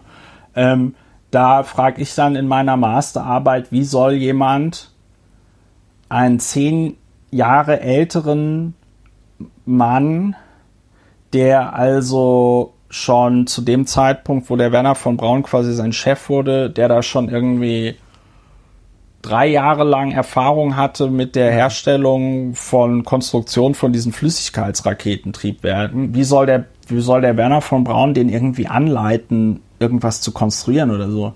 Der Braun wird ihm irgendwas erzählt haben, der Riedel wird sich seinen Teil gedacht haben und es dann so gemacht haben, wie er es halt machen wollte. Ja. Das heißt, es, es ist auch ausgeschlossen, dass Braun genial war und einfach ein so unfassbarer Visionär, dass er alle da infiziert hat mit seinem äh, mit, mit, mit seinen Spinnereien und sie dann zur Höchstleistung dadurch äh, überhaupt erst animiert ja, hat? Ich glaube schon, dass der mit Menschen irgendwie gut umgehen konnte, ja, und dass der wahrscheinlich auch in der Lage war, den Teppich zu verkaufen und dass er in der Lage war, irgendwie die tollsten Geschichten zu erzählen, was dann die Rakete schon kann und mhm. was man alles also schon Tolles entwickelt hat und so. Aber äh, meiner Meinung nach war der halt ohne diese ganzen Leute wie diesen Walter Riedel jetzt, aber auch diesen, äh, auch den Walter Dornberger, war der halt komplett aufgeschmissen. Ja.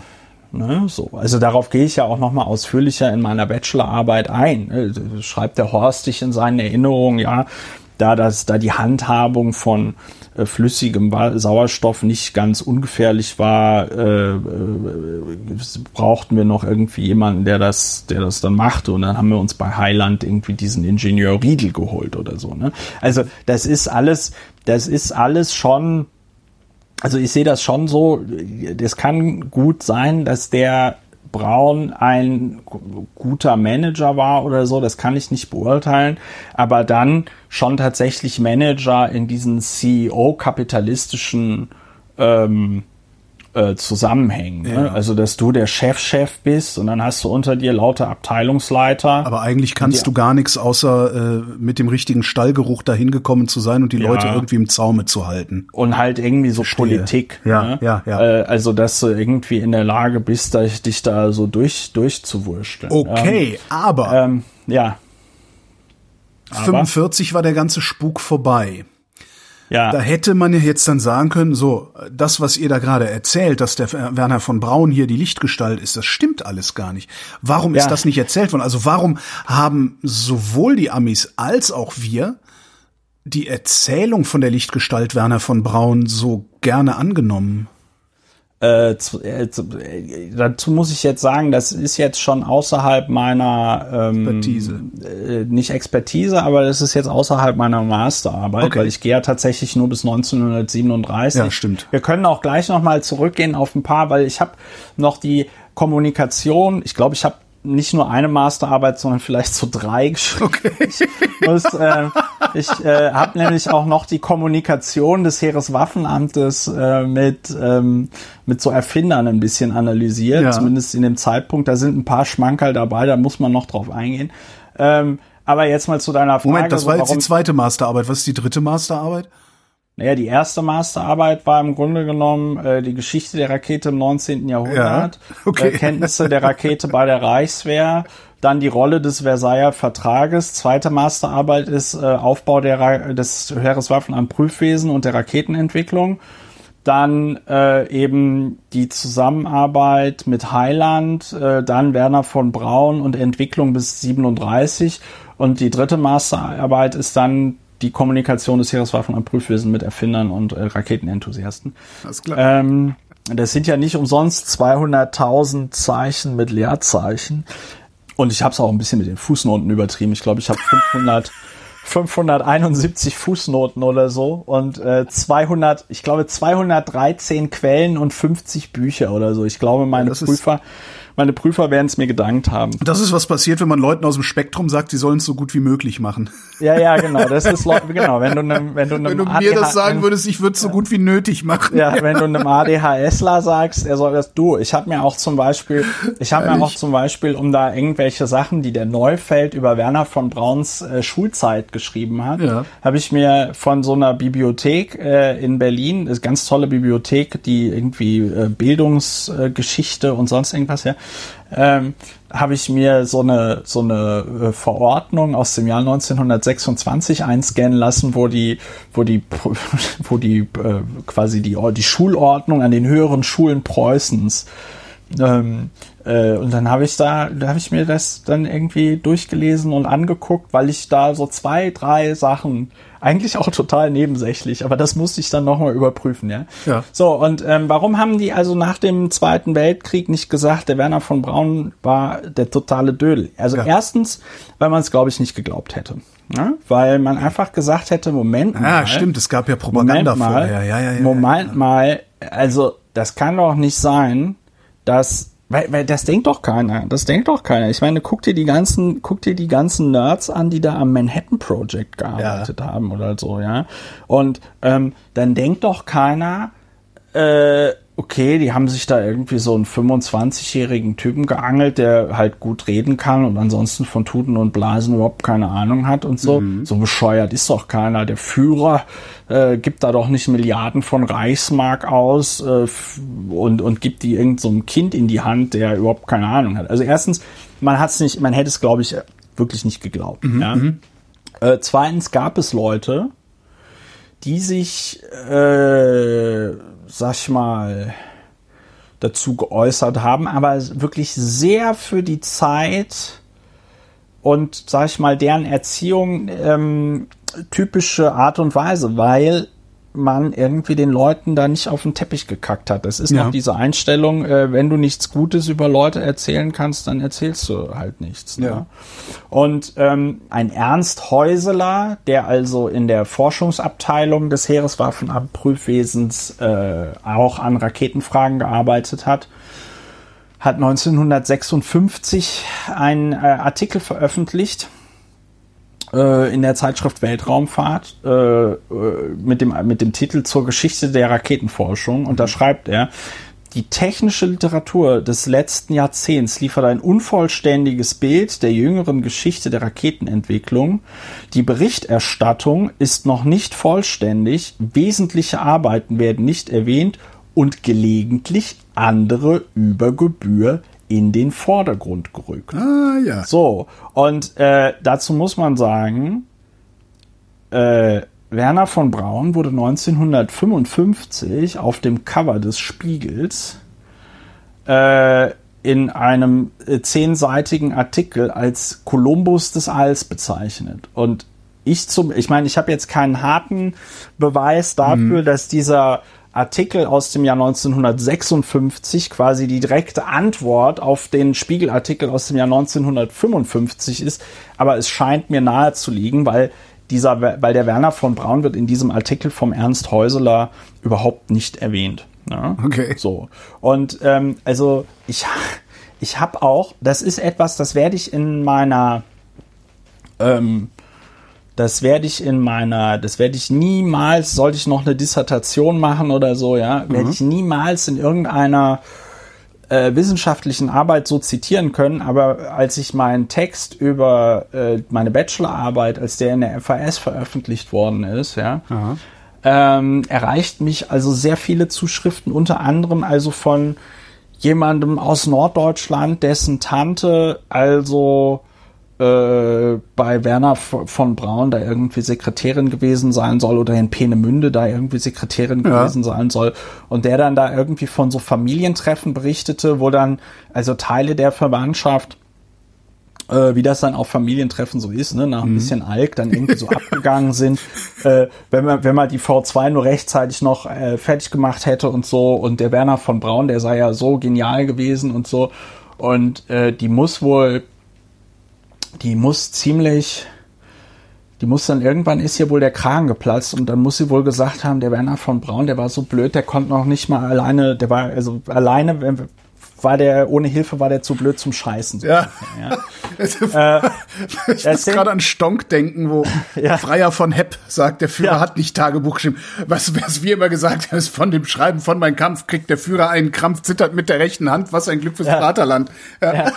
So, und, da, und das ist, und das ist halt, und das ist halt, ähm, das sind so Sachen, so Anekdoten, die kann ich natürlich nicht verifizieren. Ja, ne? stimmt. Aber das ist halt ein anderes Werner von Braun Bild. Mhm. Ähm, also ich, ich, ich meine, ich war ja auch in der Stasi-Unterlagenbehörde. Ja, und habe mir dort also auch Akten angeguckt äh, zu Werner von Braun. Die haben also die Stasi, ich will sie jetzt hier gar nicht in Schutz nehmen oder so, ja, aber am Anfang haben die das mit der, sag ich mal, antifaschistischen Aufarbeitung noch sehr ernst genommen. ja. Ähm, und dann wurden da irgendwie aus diesem Fischerdorf, äh, wo dann auch der Braun da lebte, da wurden dann irgendwie alle Leute interviewt zu Peenemünde und, und, und Werner von Braun und so. Also dieses Dorf, was da also neben Peenemünde lag und wo die da, wo dann zum Beispiel auch der Braun wohnte und so. Ne? Ja. Und dann werden da irgendwie, so wird dann so ein Wirt interviewt, äh, der dann also von irgendwelchen Orgien bei sich im Hotel berichtet und sonst irgendwas. Das sind natürlich alles Sachen, die kannst du schwer äh, verifizieren. Da weißt du nicht, hat er das jetzt gesagt, weil er da er irgendwie richtig Tour Schiss ist vor der oder- Stasi oder so. Oder vielleicht hat er es aber auch einfach gesagt, weil es so war. Ne? Mhm. Also jedenfalls, ähm, ich glaube einfach, dass und das ist ein weiterer Grund, Werner von Braun hat in Nachkriegsdeutschland einfach eine extrem wichtige Funktion erfüllt, so nach dem Motto, der deutsche Ingenieur zeigt jetzt den Amerikanern, wie das mit den Raketen funktioniert. Ne? So, und ich glaube, deswegen hat man da auch nichts an den kommen lassen. Also mal abgesehen davon, dass es ja schon kompliziert genug gewesen wäre, da überhaupt jemanden zu finden, der dir das glaubt. Und dann wollte man es aber auch echt nicht hören. Man wollte das. Man wollte, dass Werner von Braun so genial ist wie, weiß ich nicht, Einstein, Oppenheimer und wie sie alle heißen. Ja. Und man wollte, dass ein Deutscher den Amerikanern erklärt, wie das mit den Raketen funktioniert, Ja. damit man sagen konnte, es war ja nicht alles schlecht und seht her, das war ein super brillanter Wissenschaftler und dem wurde einfach übel mitgespielt von der SS. Der wollte ja eigentlich nur in den Weltraum und dann wurde seine geniale Erfindung missbraucht, um damit Bombenterror zu machen auf die Niederlanden und, und Großbritannien und so. Und wir wollten das ja eigentlich nie. Und das ist halt Quatsch, weil du halt, und das haben auch schon andere vor mir gezeigt, also insbesondere der Rainer Eisfeld in seinem Buch Mondsüchtig, den war halt von Anfang an klar, dass es da um Waffen geht. Da ging es nie um Weltraumfahrt, da ging es, also das war immer nur, da ging es immer, immer nur darum, wir bauen eine Waffe. Und am Ende wurde halt mit der V2, ne, dem Aggregat 4, mhm. da, da haben die halt Hitler einfach eine Rakete versprochen, die quasi zielsicher den Buckingham Palace trifft, so ungefähr. Ne? Und äh, dann waren die am Ende alle so verzweifelt, dass sie gesagt haben, ja, dann go for it. Ne? Mhm. Aber äh, in, in das heißt, du hältst es ja. auch für einen Mythos, dass äh, Werner von Braun hinterher erzählt hat, äh, das wäre die einzige Chance für ihn gewesen, überhaupt an einer an einem Weltraumprogramm zu arbeiten. Ja, natürlich. Also das ist, ähm, äh, das ist jetzt vielleicht auch eine sehr gute Überleitung zu zu äh, diesem letzten Teil, wo es um die Zusammenarbeit oder die Kommunikation des Heereswaffenamtprüfwesen mit Raketenerfindern geht, ja. weil ich hier an einer Stelle sehr schön zeigen kann, dass der Braun also auch überhaupt gar keine äh, Probleme damit hatte, sich der Mittel des NS-Apparates äh, zu bedienen, um da Leute, die ihn irgendwie genervt haben, äh, also tatsächlich in dem Zusammenhang genervt haben, ähm, halt einfach halt einfach ruhig zu stellen. Ja? Also jetzt hier nicht Mord, aber äh, es ist nämlich ja, ne, wie wir jetzt schon festgestellt haben, gab es eine größere Institution, die sich um das Entwickeln von Raketen äh, äh, gekümmert hat. Ja. Mhm. Und ähm, es gab also nicht nur Werner von Braun und Walter Riedel und Walter Dornberger, die da zu dritt an Raketen geschraubt haben, sondern man hat dann also auch Ingenieure äh, da angestellt, die dann da also Dinge getan haben, ne? So mhm. und äh, also Konstruktionszeichnungen, äh, Sachen entworfen und so weiter und so fort. So und da gab es halt diesen einen äh, Otto Wiemer, der war ein Jahr älter als äh, Werner von Braun, ja. Der arbeitete jedenfalls in, in Essen als, als Ingenieur. Ich habe jetzt leider die Firma vergessen, äh, habe ich auch gar nicht aufgeschrieben in meiner Masterarbeit. Jedenfalls hatte in dieser Firma dann jemand gearbeitet, der dann auch diesen Karl Emil Becker äh, kannte. Mhm. Und also auf Empfehlung von diesem äh, Otto Ritter von Eduard Hermann Otto Ritter von Eberhard, also quasi auf Empfehlung von dem, wendet sich dann dieser Otto Wiemer an den Bäcker und sagt, äh, hier, wie sieht's aus? Ich äh, konstruiere gerne äh, Raketen und so. Ne? Mhm. Das war am 13. August 1934 und zu dem Zeitpunkt arbeitete also schon äh, Werner von Braun auch äh, dort in ähm, äh, Kummersdorf. Ne?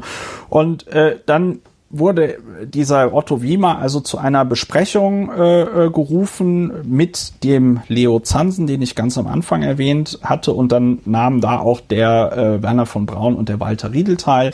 Mhm. Und äh, dann merkt man so, okay, der ist Raketenenthusiast, aber so richtig geht das jetzt nicht über das hinaus, was sie schon gemacht haben, aber sie seien auf, sie seien an der äh, sein interessiert an den Druckerzeugern, äh, die er schon konstruiert hätte für die Betriebsstofftanks, mhm. ja, weil er dafür auch schon konstruktive Entwürfe äh, hatte. So und dann gibt es ähm, ein, dann gibt es also ein Hin und Her und irgendwann soll dieser Typ ein, äh, soll dieser Typ eingestellt werden, ja. Und dann kommt es zu einem Gespräch zwischen diesem Otto Wiemer und dem Werner von Braun. Also der Werner von Braun schreibt dem auch schon so Briefe, ja, ja, sie sollen eingestellt werden, ihr Dienstbeginn ist dann und dann und lalala. Und dann zerstreiten die sich irgendwie. Da schreibt der Wiemer dann nochmal einen vierseitigen Brief an den Karl Emil Becker und sagt, also hier liege ja jetzt wohl ein Missverständnis vor. Mhm.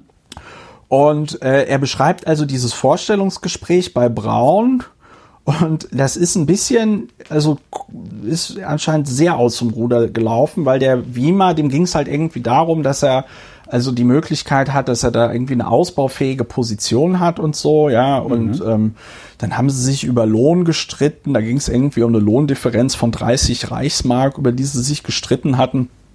Und dann erbat sich der Wiemer nochmal äh, einen Monat Bedenkzeit, weil er noch mit seinen Eltern reden wollte, äh, ob das für die okay sei, weil er ja ähm, die wahrscheinlich noch irgendwie unterstützt hat oder irgendwie sowas, mhm. ja. Ähm, und dann hat der Braun das aber alles irgendwie komplett abgelehnt. Äh, der Wiemer beschreibt das hier so, ich zitiere mal, im Laufe der weiteren Verhandlungen verschärften sich die gegensätzlichen Meinungen auch in persönlicher Beziehung so weit, dass Herr Dr. von Braun erklärte, an meine Stelle einen Herrn von der Beuth-Schule anstellen zu wollen, der zwar von der Raketentechnik nichts verstände, dafür aber sich ohne Reibung anstellen ließe. Mhm. Auch sprach mir Herr Dr. von Braun den nötigen Kameradschaftsgeist ab, der zur Einfügung in die Gemeinschaftsarbeit der Raketenleute äh, erforderlich sei. Und dazu muss man nochmal ganz klar sagen, dass äh, äh, dieses Einfügung in die Einfügen in die Gemeinschaft, ne, das war halt äh, NS-Ideologie. Ja. Ne? So, ja. also das war so ne, mit Volkskörper und ja, so. Und jeder reiht sich ein ins Glied. Ne? Und Wiemer äh, schreibt dann also auch nochmal, äh, dass ich als Vertreter der völkischen Weltanschauung die Einfügung in das Ganze als selbstverständlich betrachte. Das heißt, Braun der ja so unpolitisch gewesen sein soll, also in dem Gespräch vollkommen also äh, äh, fest, äh, was NS-Ideologie angeht und so, mhm. ja. Ähm, ja, und dann gibt's da halt irgendwie so Meinungsverschiedenheiten zwischen den beiden, dann zerstreiten die sich beide irgendwie komplett. Äh, es ist ein bisschen die Frage, inwieweit das Konsequenzen für Braun hatte, weil äh, also es gab da auf jeden Fall eine Besprechung zwischen Horstig und Becker. Der Becker hat da auch Sachen in diesem Schreiben so rot angestrichen. Äh, Spaß gemacht haben wird dem das nicht, sich mit so einem Pillepalle beschäftigen zu müssen, weil der Becker war zu diesem Zeitpunkt äh, der Leiter des gesamten Heereswaffenamtprüfwesens, ja ähm, mhm. und sich dann mit so einem Quatsch da irgendwie zu beschäftigen, äh, ja gut. Stimmt, das, also, ist, ja, ich, stimmt, das ist eine Rand, Randabteilung. Ja, ja da, also so weiß ich nicht, so zwei, so zwei, so zwei Jungspunde mit dicken Eiern, die sich ja. dann da halt irgendwie so zerstreiten. Jedenfalls, der Otto Wiemer wollte dann weiter an Raketen arbeiten, läuft also immer durch die Gegend und äh, geht dann also auch zu Unternehmen, die mit dem Heereswaffenamt schon zusammengearbeitet haben, ja, und sagt dann so, hier äh, könnt ihr mir nicht flüssig Sauerstoff liefern, ich baue Raketen und so weiter und so fort. Die lehnen dann natürlich immer ab und erzählen das natürlich dann immer dem Heereswaffenamt Prüfwesen. So. Mhm. Ähm, und dann geht das los. Dann überwachen die auch auf äh, hier Brauns Veranlassung hin, dann überwachen die seine Post. Ja. Mhm. Äh, neun Monate lang da finden sich in den, Ab, Ab, in den Akten vom Bundesarchiv finden sich Abschriften aus diesen äh, Akten, ja, äh, äh, aus diesen Briefen, ja. Also der wurde quasi abgehört, natürlich alles ohne irgendeine, sag ich mal, Rechtsgrundlage oder sonst irgendwas, ja. Mhm. Da hat man einfach der Abwehr gesagt, hört, also äh, Post muss überwacht werden.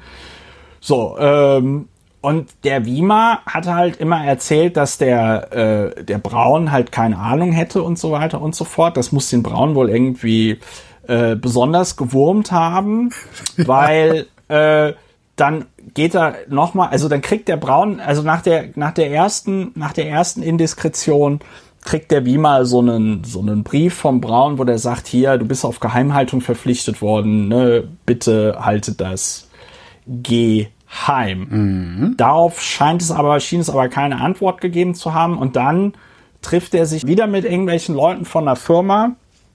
Und hier zitiere ich mal, Wiemer erklärte dabei unter anderem Dr. von Braun in Kummersdorf würde ja alles falsch machen, man müsste viel größere Raketen bauen und so weiter. Ja.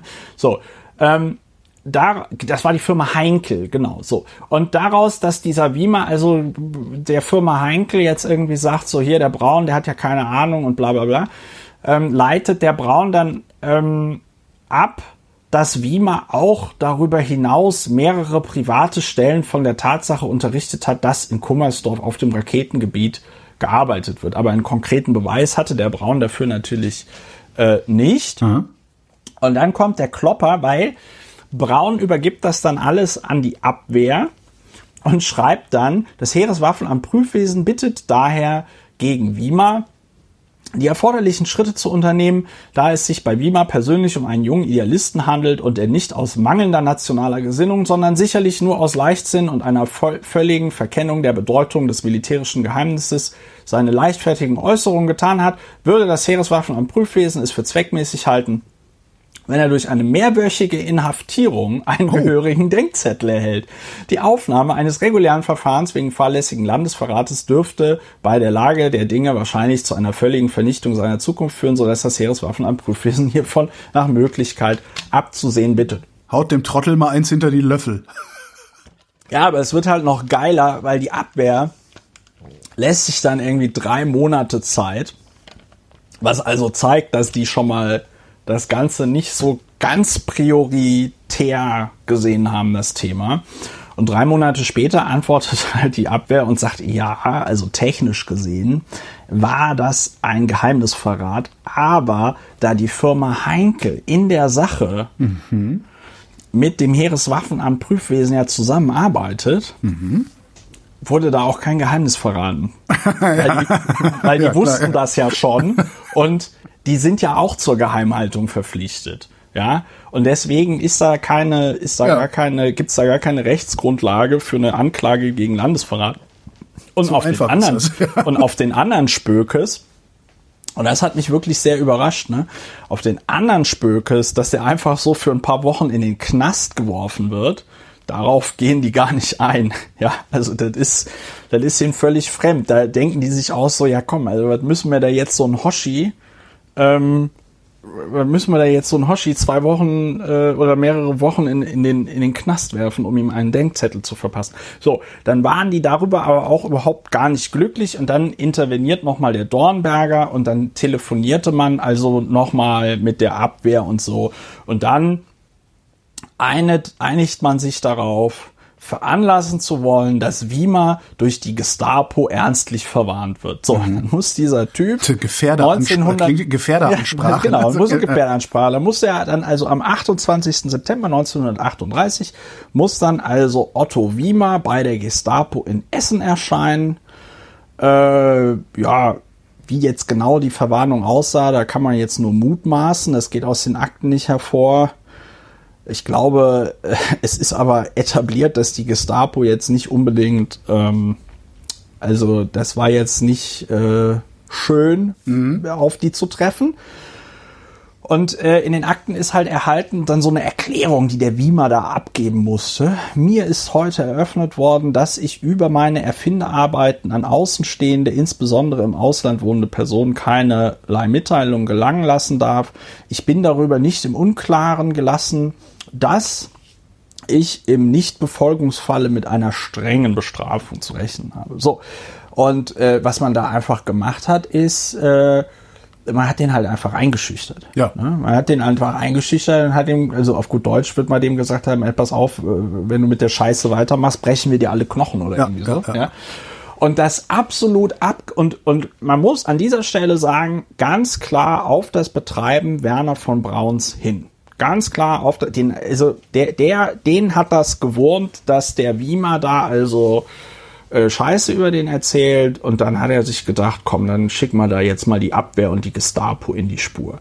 Und das Bizarrste an der Stelle ist, dass dieser äh, äh, Braun-Biograf, der Michael J. Neufeld, an dieser Stelle das so dreht, dass der Werner von Braun den quasi noch vorm KZ gerettet hätte. Ja, äh, weil er sich ja dafür ausgesprochen hätte, dass es kein reguläres Verfahren irgendwie gibt. Und das finde ich einfach komplett abgefahren, weil äh, also mal abgesehen davon, dass die Abwehr gesagt hat, es gibt keine, es gibt, wir können, wir, es, der, der hat da kein Gesetz gebrochen. Ja, wir können ihn nicht anzeigen oder wir können da jetzt nicht die Staatsanwaltschaft in die Spur schicken. Ja, war es halt sogar so, und also da habe ich mir auch wieder dann Mühe gemacht.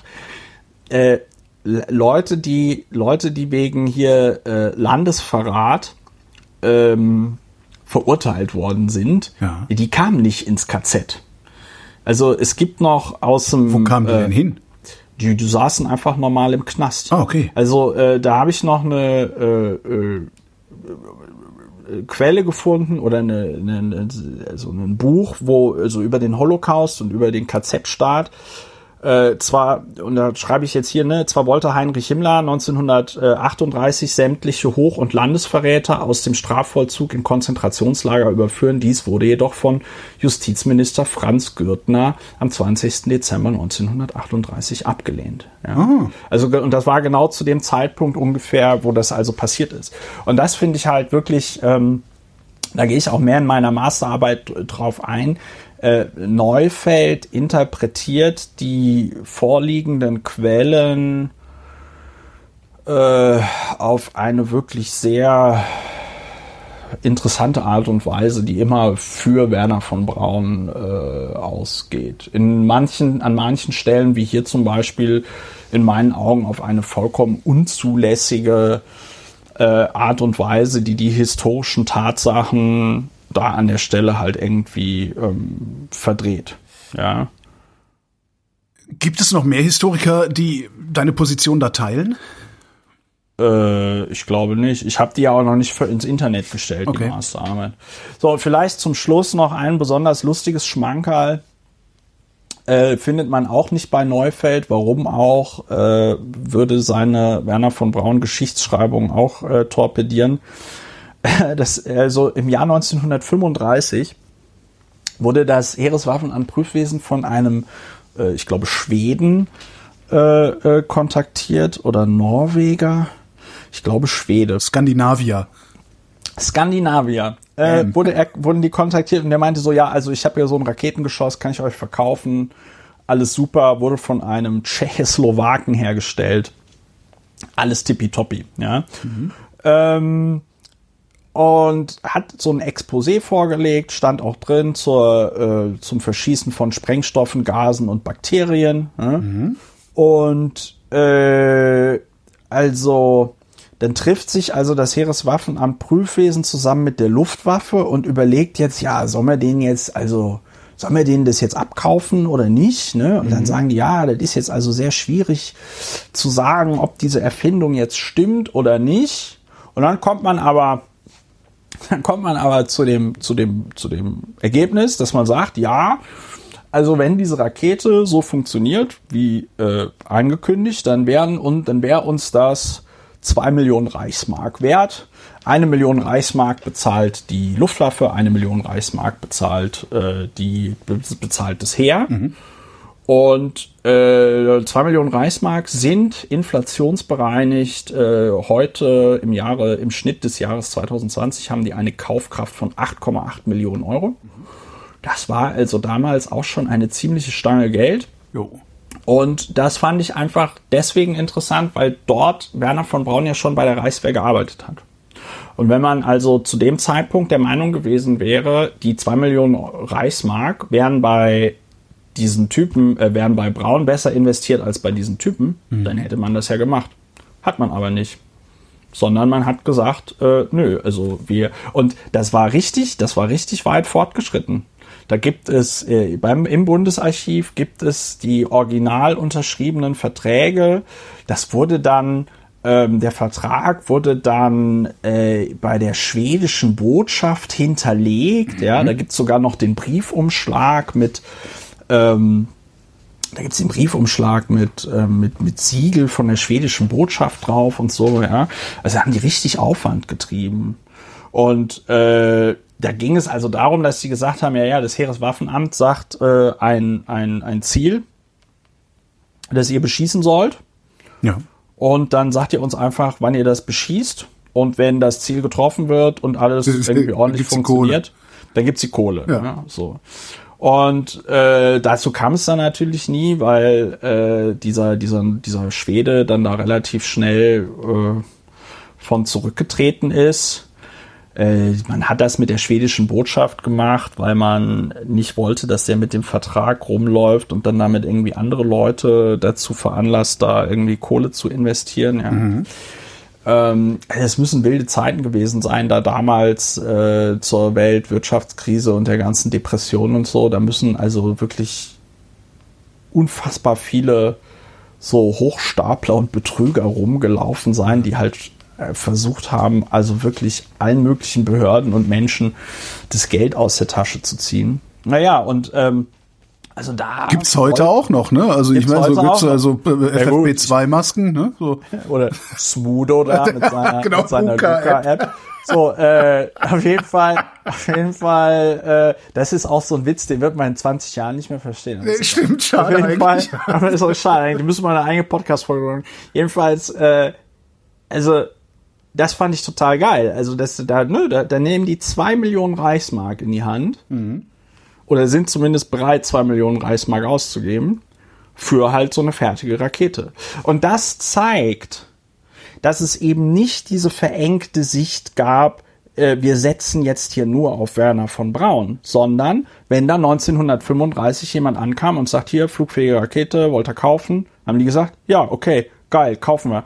Wenn ähm, äh, es wurden da andere Leute eingestellt. Ich habe noch ein anderes Beispiel, der Johannes Winkler, das ist jemand, wenn man sich mit Raketen den, dem, dem, der Frühzeit der Raketentechnik so ein bisschen auseinandersetzt, dann kennt man den Namen. Der hatte bei, ähm, äh, der hat bei Junkers gearbeitet an einer Rakete mit äh, Methan, äh, wo man dann auch wo man dann auch zu dem Schluss kommt, da möchte man, man möchte ihn da weiterentwickeln lassen, weil er, äh, weil man möglichst viele Entwicklungswege da beschritten sehen haben möchte. Ja, also es war nicht so, also natürlich hat die äh, Reichswehr äh, die, das mit, den, mit der Rakete monopolisiert.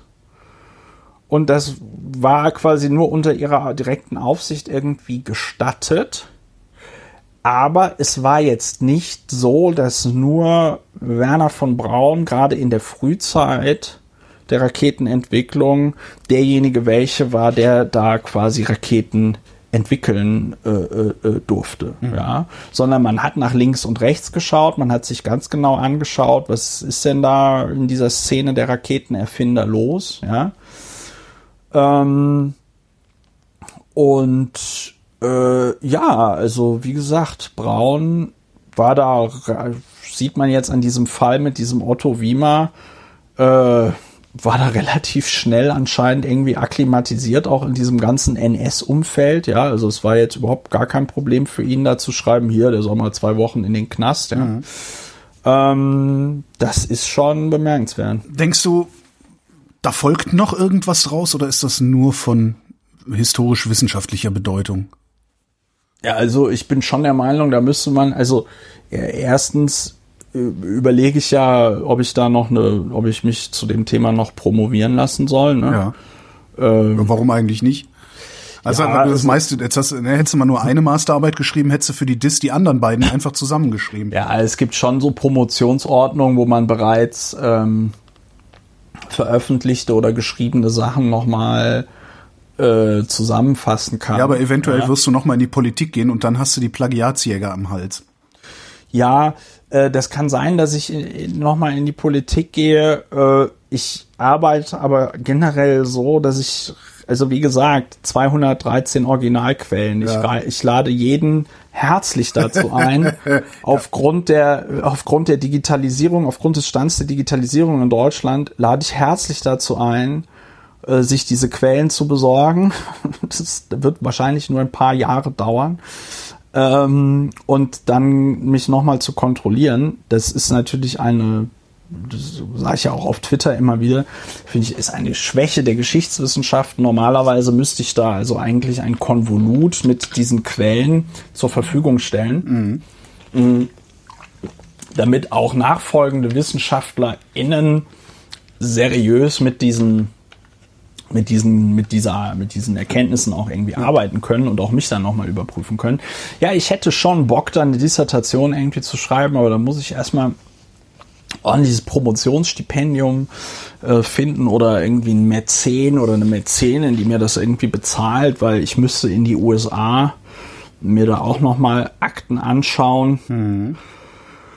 Äh, Ich müsste nach England und mal irgendwie gucken, ob es da noch einen Nachlass von Walter Riedel gibt. Ich müsste noch mal nach München und mir den Nachlass von Walter Dornberger irgendwie anschauen. Ähm, ich müsste auch noch mal die Bestände des äh, Bundesarchivs durchforsten, weil diese Zeit 1930 bis 1937, also bis vor Peenemünde, Ja. Äh, die ist, das ist in allen Büchern, das sind so zwei, maximal ein, also ein, maximal zwei Kapitel. Und äh, ich finde, man sieht da aber wirklich sehr schön, wie dieses ganze Raketenprogramm gestartet ist, was da so der Grundgedanke dahinter war. Es ging halt um die Produktion einer Waffe. Mhm. Und ich finde, es zeigt auch eben sehr schön, dass die, die, das eben die Raketenentwicklung im Deutschen Reich dann am Ende eben doch ein Rüstungsprojekt war, wie viele andere Rüstungsprojekte äh, auch. Das hatte keinen Sonderstatus aufgrund irgendwie eines Nicht geschillert, meinst du? Ja, geschillert hat's aufgrund des Einsatzes von Arbeitssklaven, die da in okay. Zehntausenden äh, umgekommen ja, das meine ich nicht sind. Mit Schillern, eh sondern, ja, das äh, war jetzt auch kein Vorwurf ja. an dich, äh, dass du, also ich unterstelle jetzt nicht, dass du die unterschlagen willst oder so.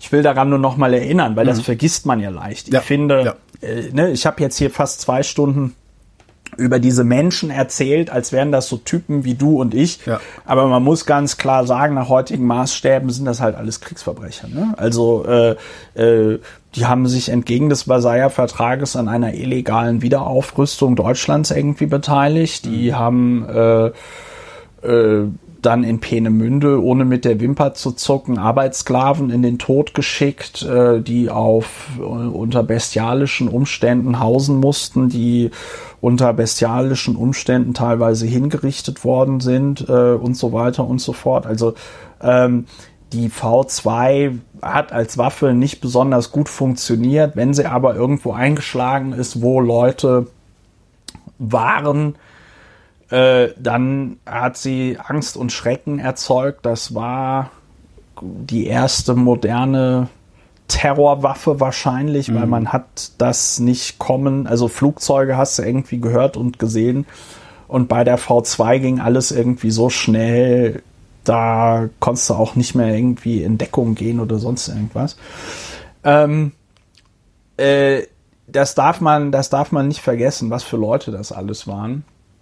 Es ist auch nochmal interessant zu verstehen, um wirklich dem Letzten irgendwie klar zu machen, es ging da nie um Raumfahrt. Mhm. Ging es nicht. Ging es nicht. Wenn es tatsächlich um Raumfahrt gegangen wäre, und so haben, und das merkst du halt, die haben, die haben so nicht gedacht. Wenn ja. es um Raumfahrt gegangen wäre, hätten sie gesagt, entweder gucken wir, dass wir irgendwie eine kleine Raumstation konstruieren, die wir mit Waffen bestücken. Stimmt, und dann, dann oder, Feuer regnen lassen können. Oder, ja, ja also äh, da gibt's ja auch, äh, ne, also das ist ja auch mit einfachsten Mitteln, müsste man mal gucken, ob das zu der Zeit auch schon irgendwie diskutiert worden ist.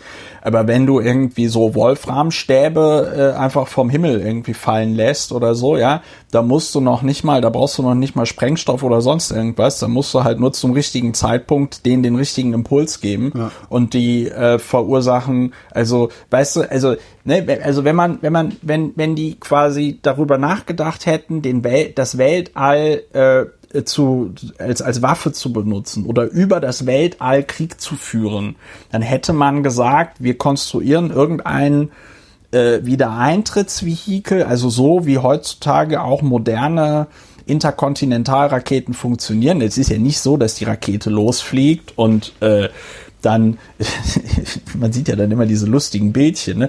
dann in so einer Linie dann so mhm. irgendwo über die Erde entlang fliegt und dann in New York einschlägt, sondern da wird ein, wird ein, wird was in den Weltraum gebracht und dann kreist das dort für kurze Zeit und dann tritt das wieder in die Erdatmosphäre ein und dann werden erst im Fall jetzt von Atomwaffen da irgendwie Atomwaffen verteilt von diesem Wiedereintrittsvehikel, ja. Und so haben die nicht gedacht, sondern das waren Artilleristen und die haben mhm. tatsächlich im Schuss gedacht, ja, also im ja. ballistischen Schuss. Und für die war die Rakete einfach einen, ein, ein Geschoss ohne äh, äh, ohne eine Haubitze, äh, ohne irgendein großes Artilleriegeschütz, äh, mit dem du das verschossen hast, sondern das war halt einfach ein, ein selbstfliegendes, ein selbstfliegendes Geschoss, das aber eben in so einer ballistischen Bahn geflogen mhm. ist. Und das ist ja auch das, was dem bei der V2 dann im Grunde genommen oder zum Glück den den äh, das Kreuz gebrochen hat, dass die zu hoch geflogen ist. Ach, ne? Und dass sie okay. äh, War mir auch nicht klar, ja. naja, also dass sie quasi so hoch war, dass sie dann quasi beim Wiedereintritt, die haben darüber nicht, die haben darüber, also was sie eigentlich, was sie ja eigentlich hätten machen müssen, wäre so eine schnell fliegende Cruise Missile oder so, ja.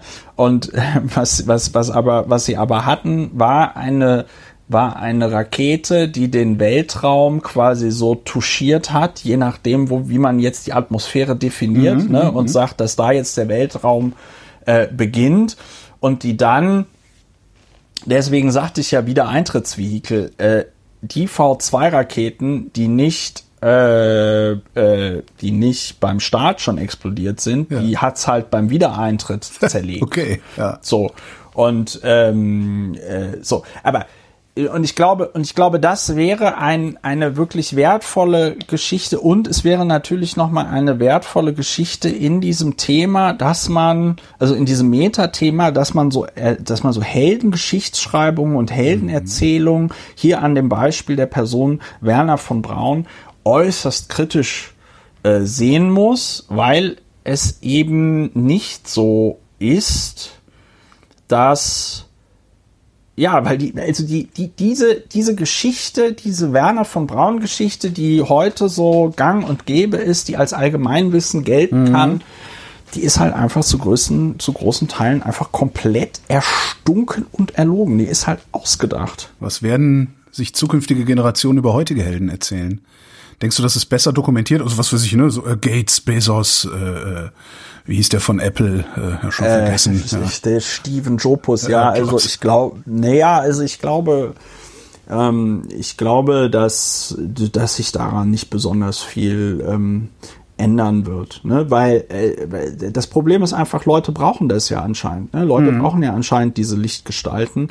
Ähm, äh, weil es gibt ja genug Dinge, die man auch heute schon an Jeff Bezos da irgendwie äh, kritisieren kann. Ja, also wenn man sich anschaut, unter welchen Bedingungen diese Menschen da bei Amazon arbeiten müssen und so, ja.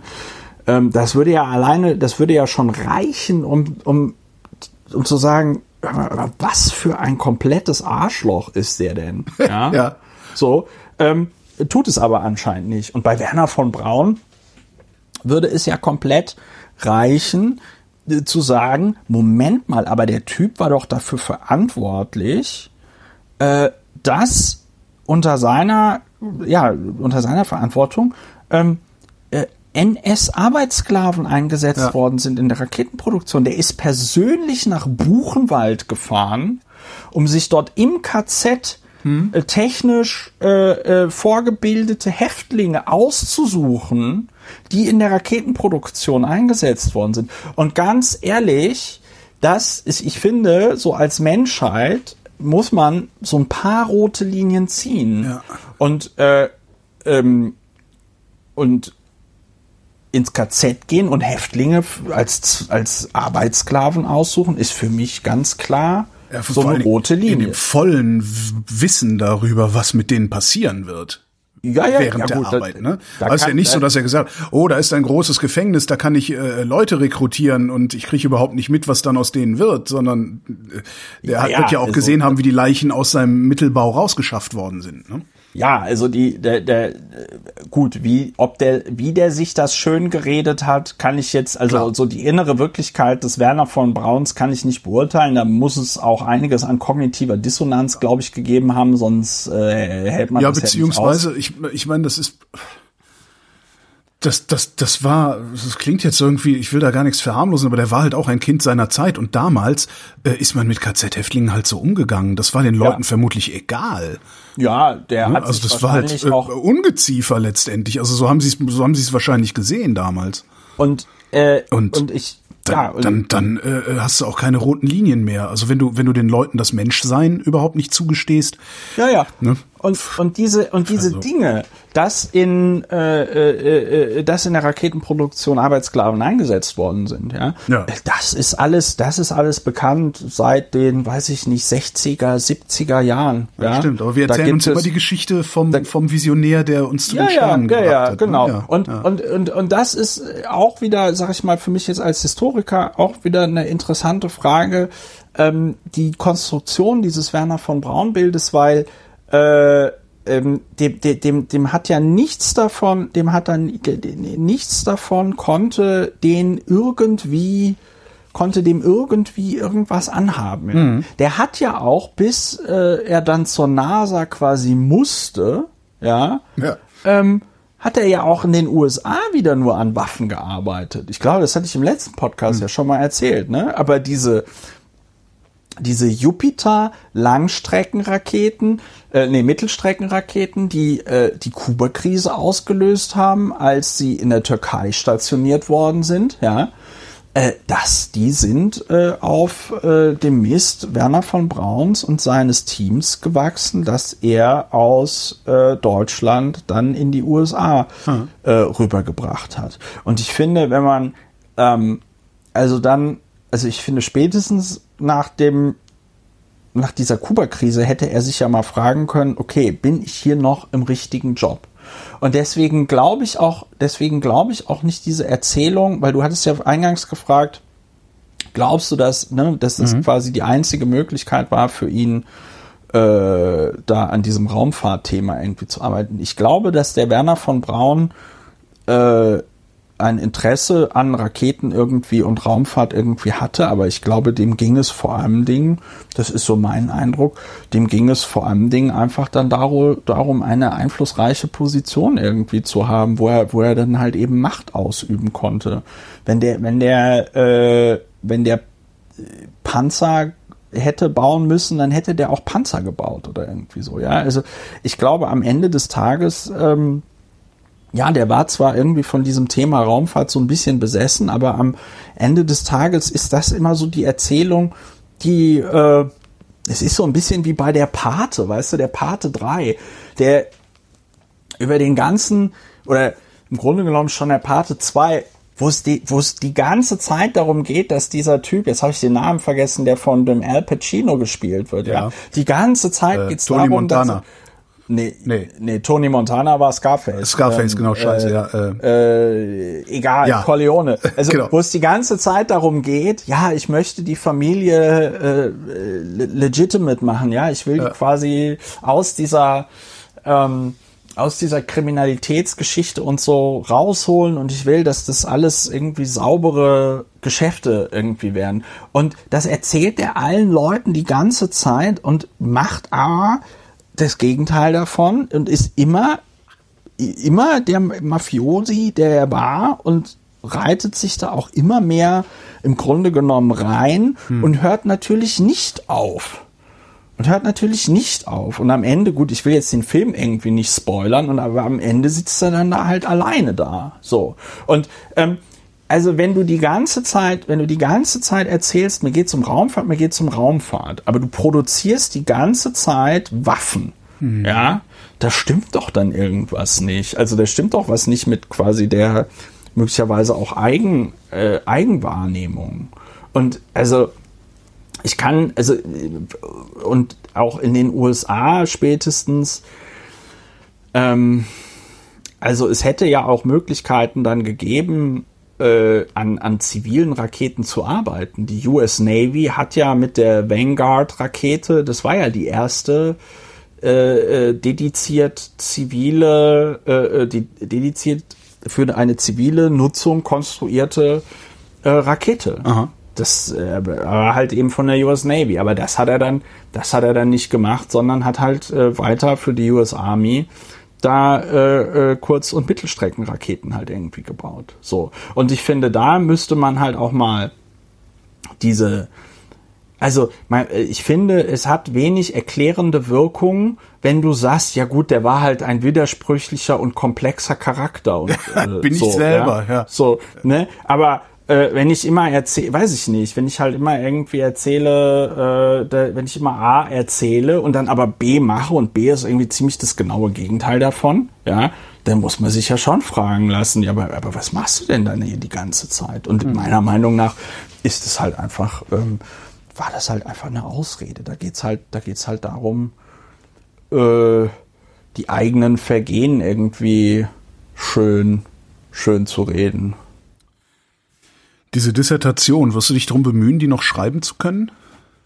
Ja, also ich muss halt echt mal, das Problem ist bei mir echt das mit dem Geld verdienen. Ne? Ja. Also äh, ich meine, ich podcaste ja auch und darüber kommt halt irgendwie einiges zusammen, aber ich habe in anderen Kontexten schon deutlich mehr Geld verdiene, äh, verdient als äh, das, wovon ich im Moment lebe. Könntest du Und, nicht irgendwie jetzt äh, an der Uni auch arbeiten oder so? Ja, also, aber die, also der, ich glaube, der Zustand der deutschen Geisteswissenschaften ja. ist doch, äh, das ist doch legendär furchtbar. Also mhm. da gibt's, da gibt's doch keine. Ich meine, klar, äh, Professur nehme ich immer an, aber Professur kann ich nicht annehmen, weil ich nicht habe, weil ich nicht habilitiert bin.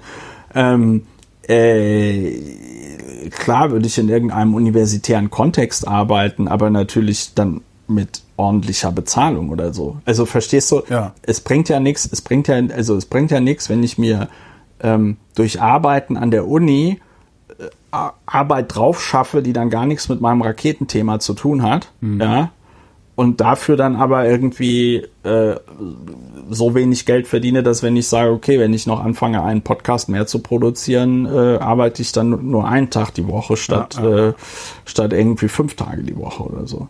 Also ich habe schon Bock auf dieses irgendwie Raketenthema und würde das irgendwie gerne weitermachen, aber es kommt halt tatsächlich so ein bisschen auf die es kommt halt tatsächlich so ein bisschen auf die äh, Arbeitsbedingungen an ähm, unter denen das, unter denen das äh, laufen kann.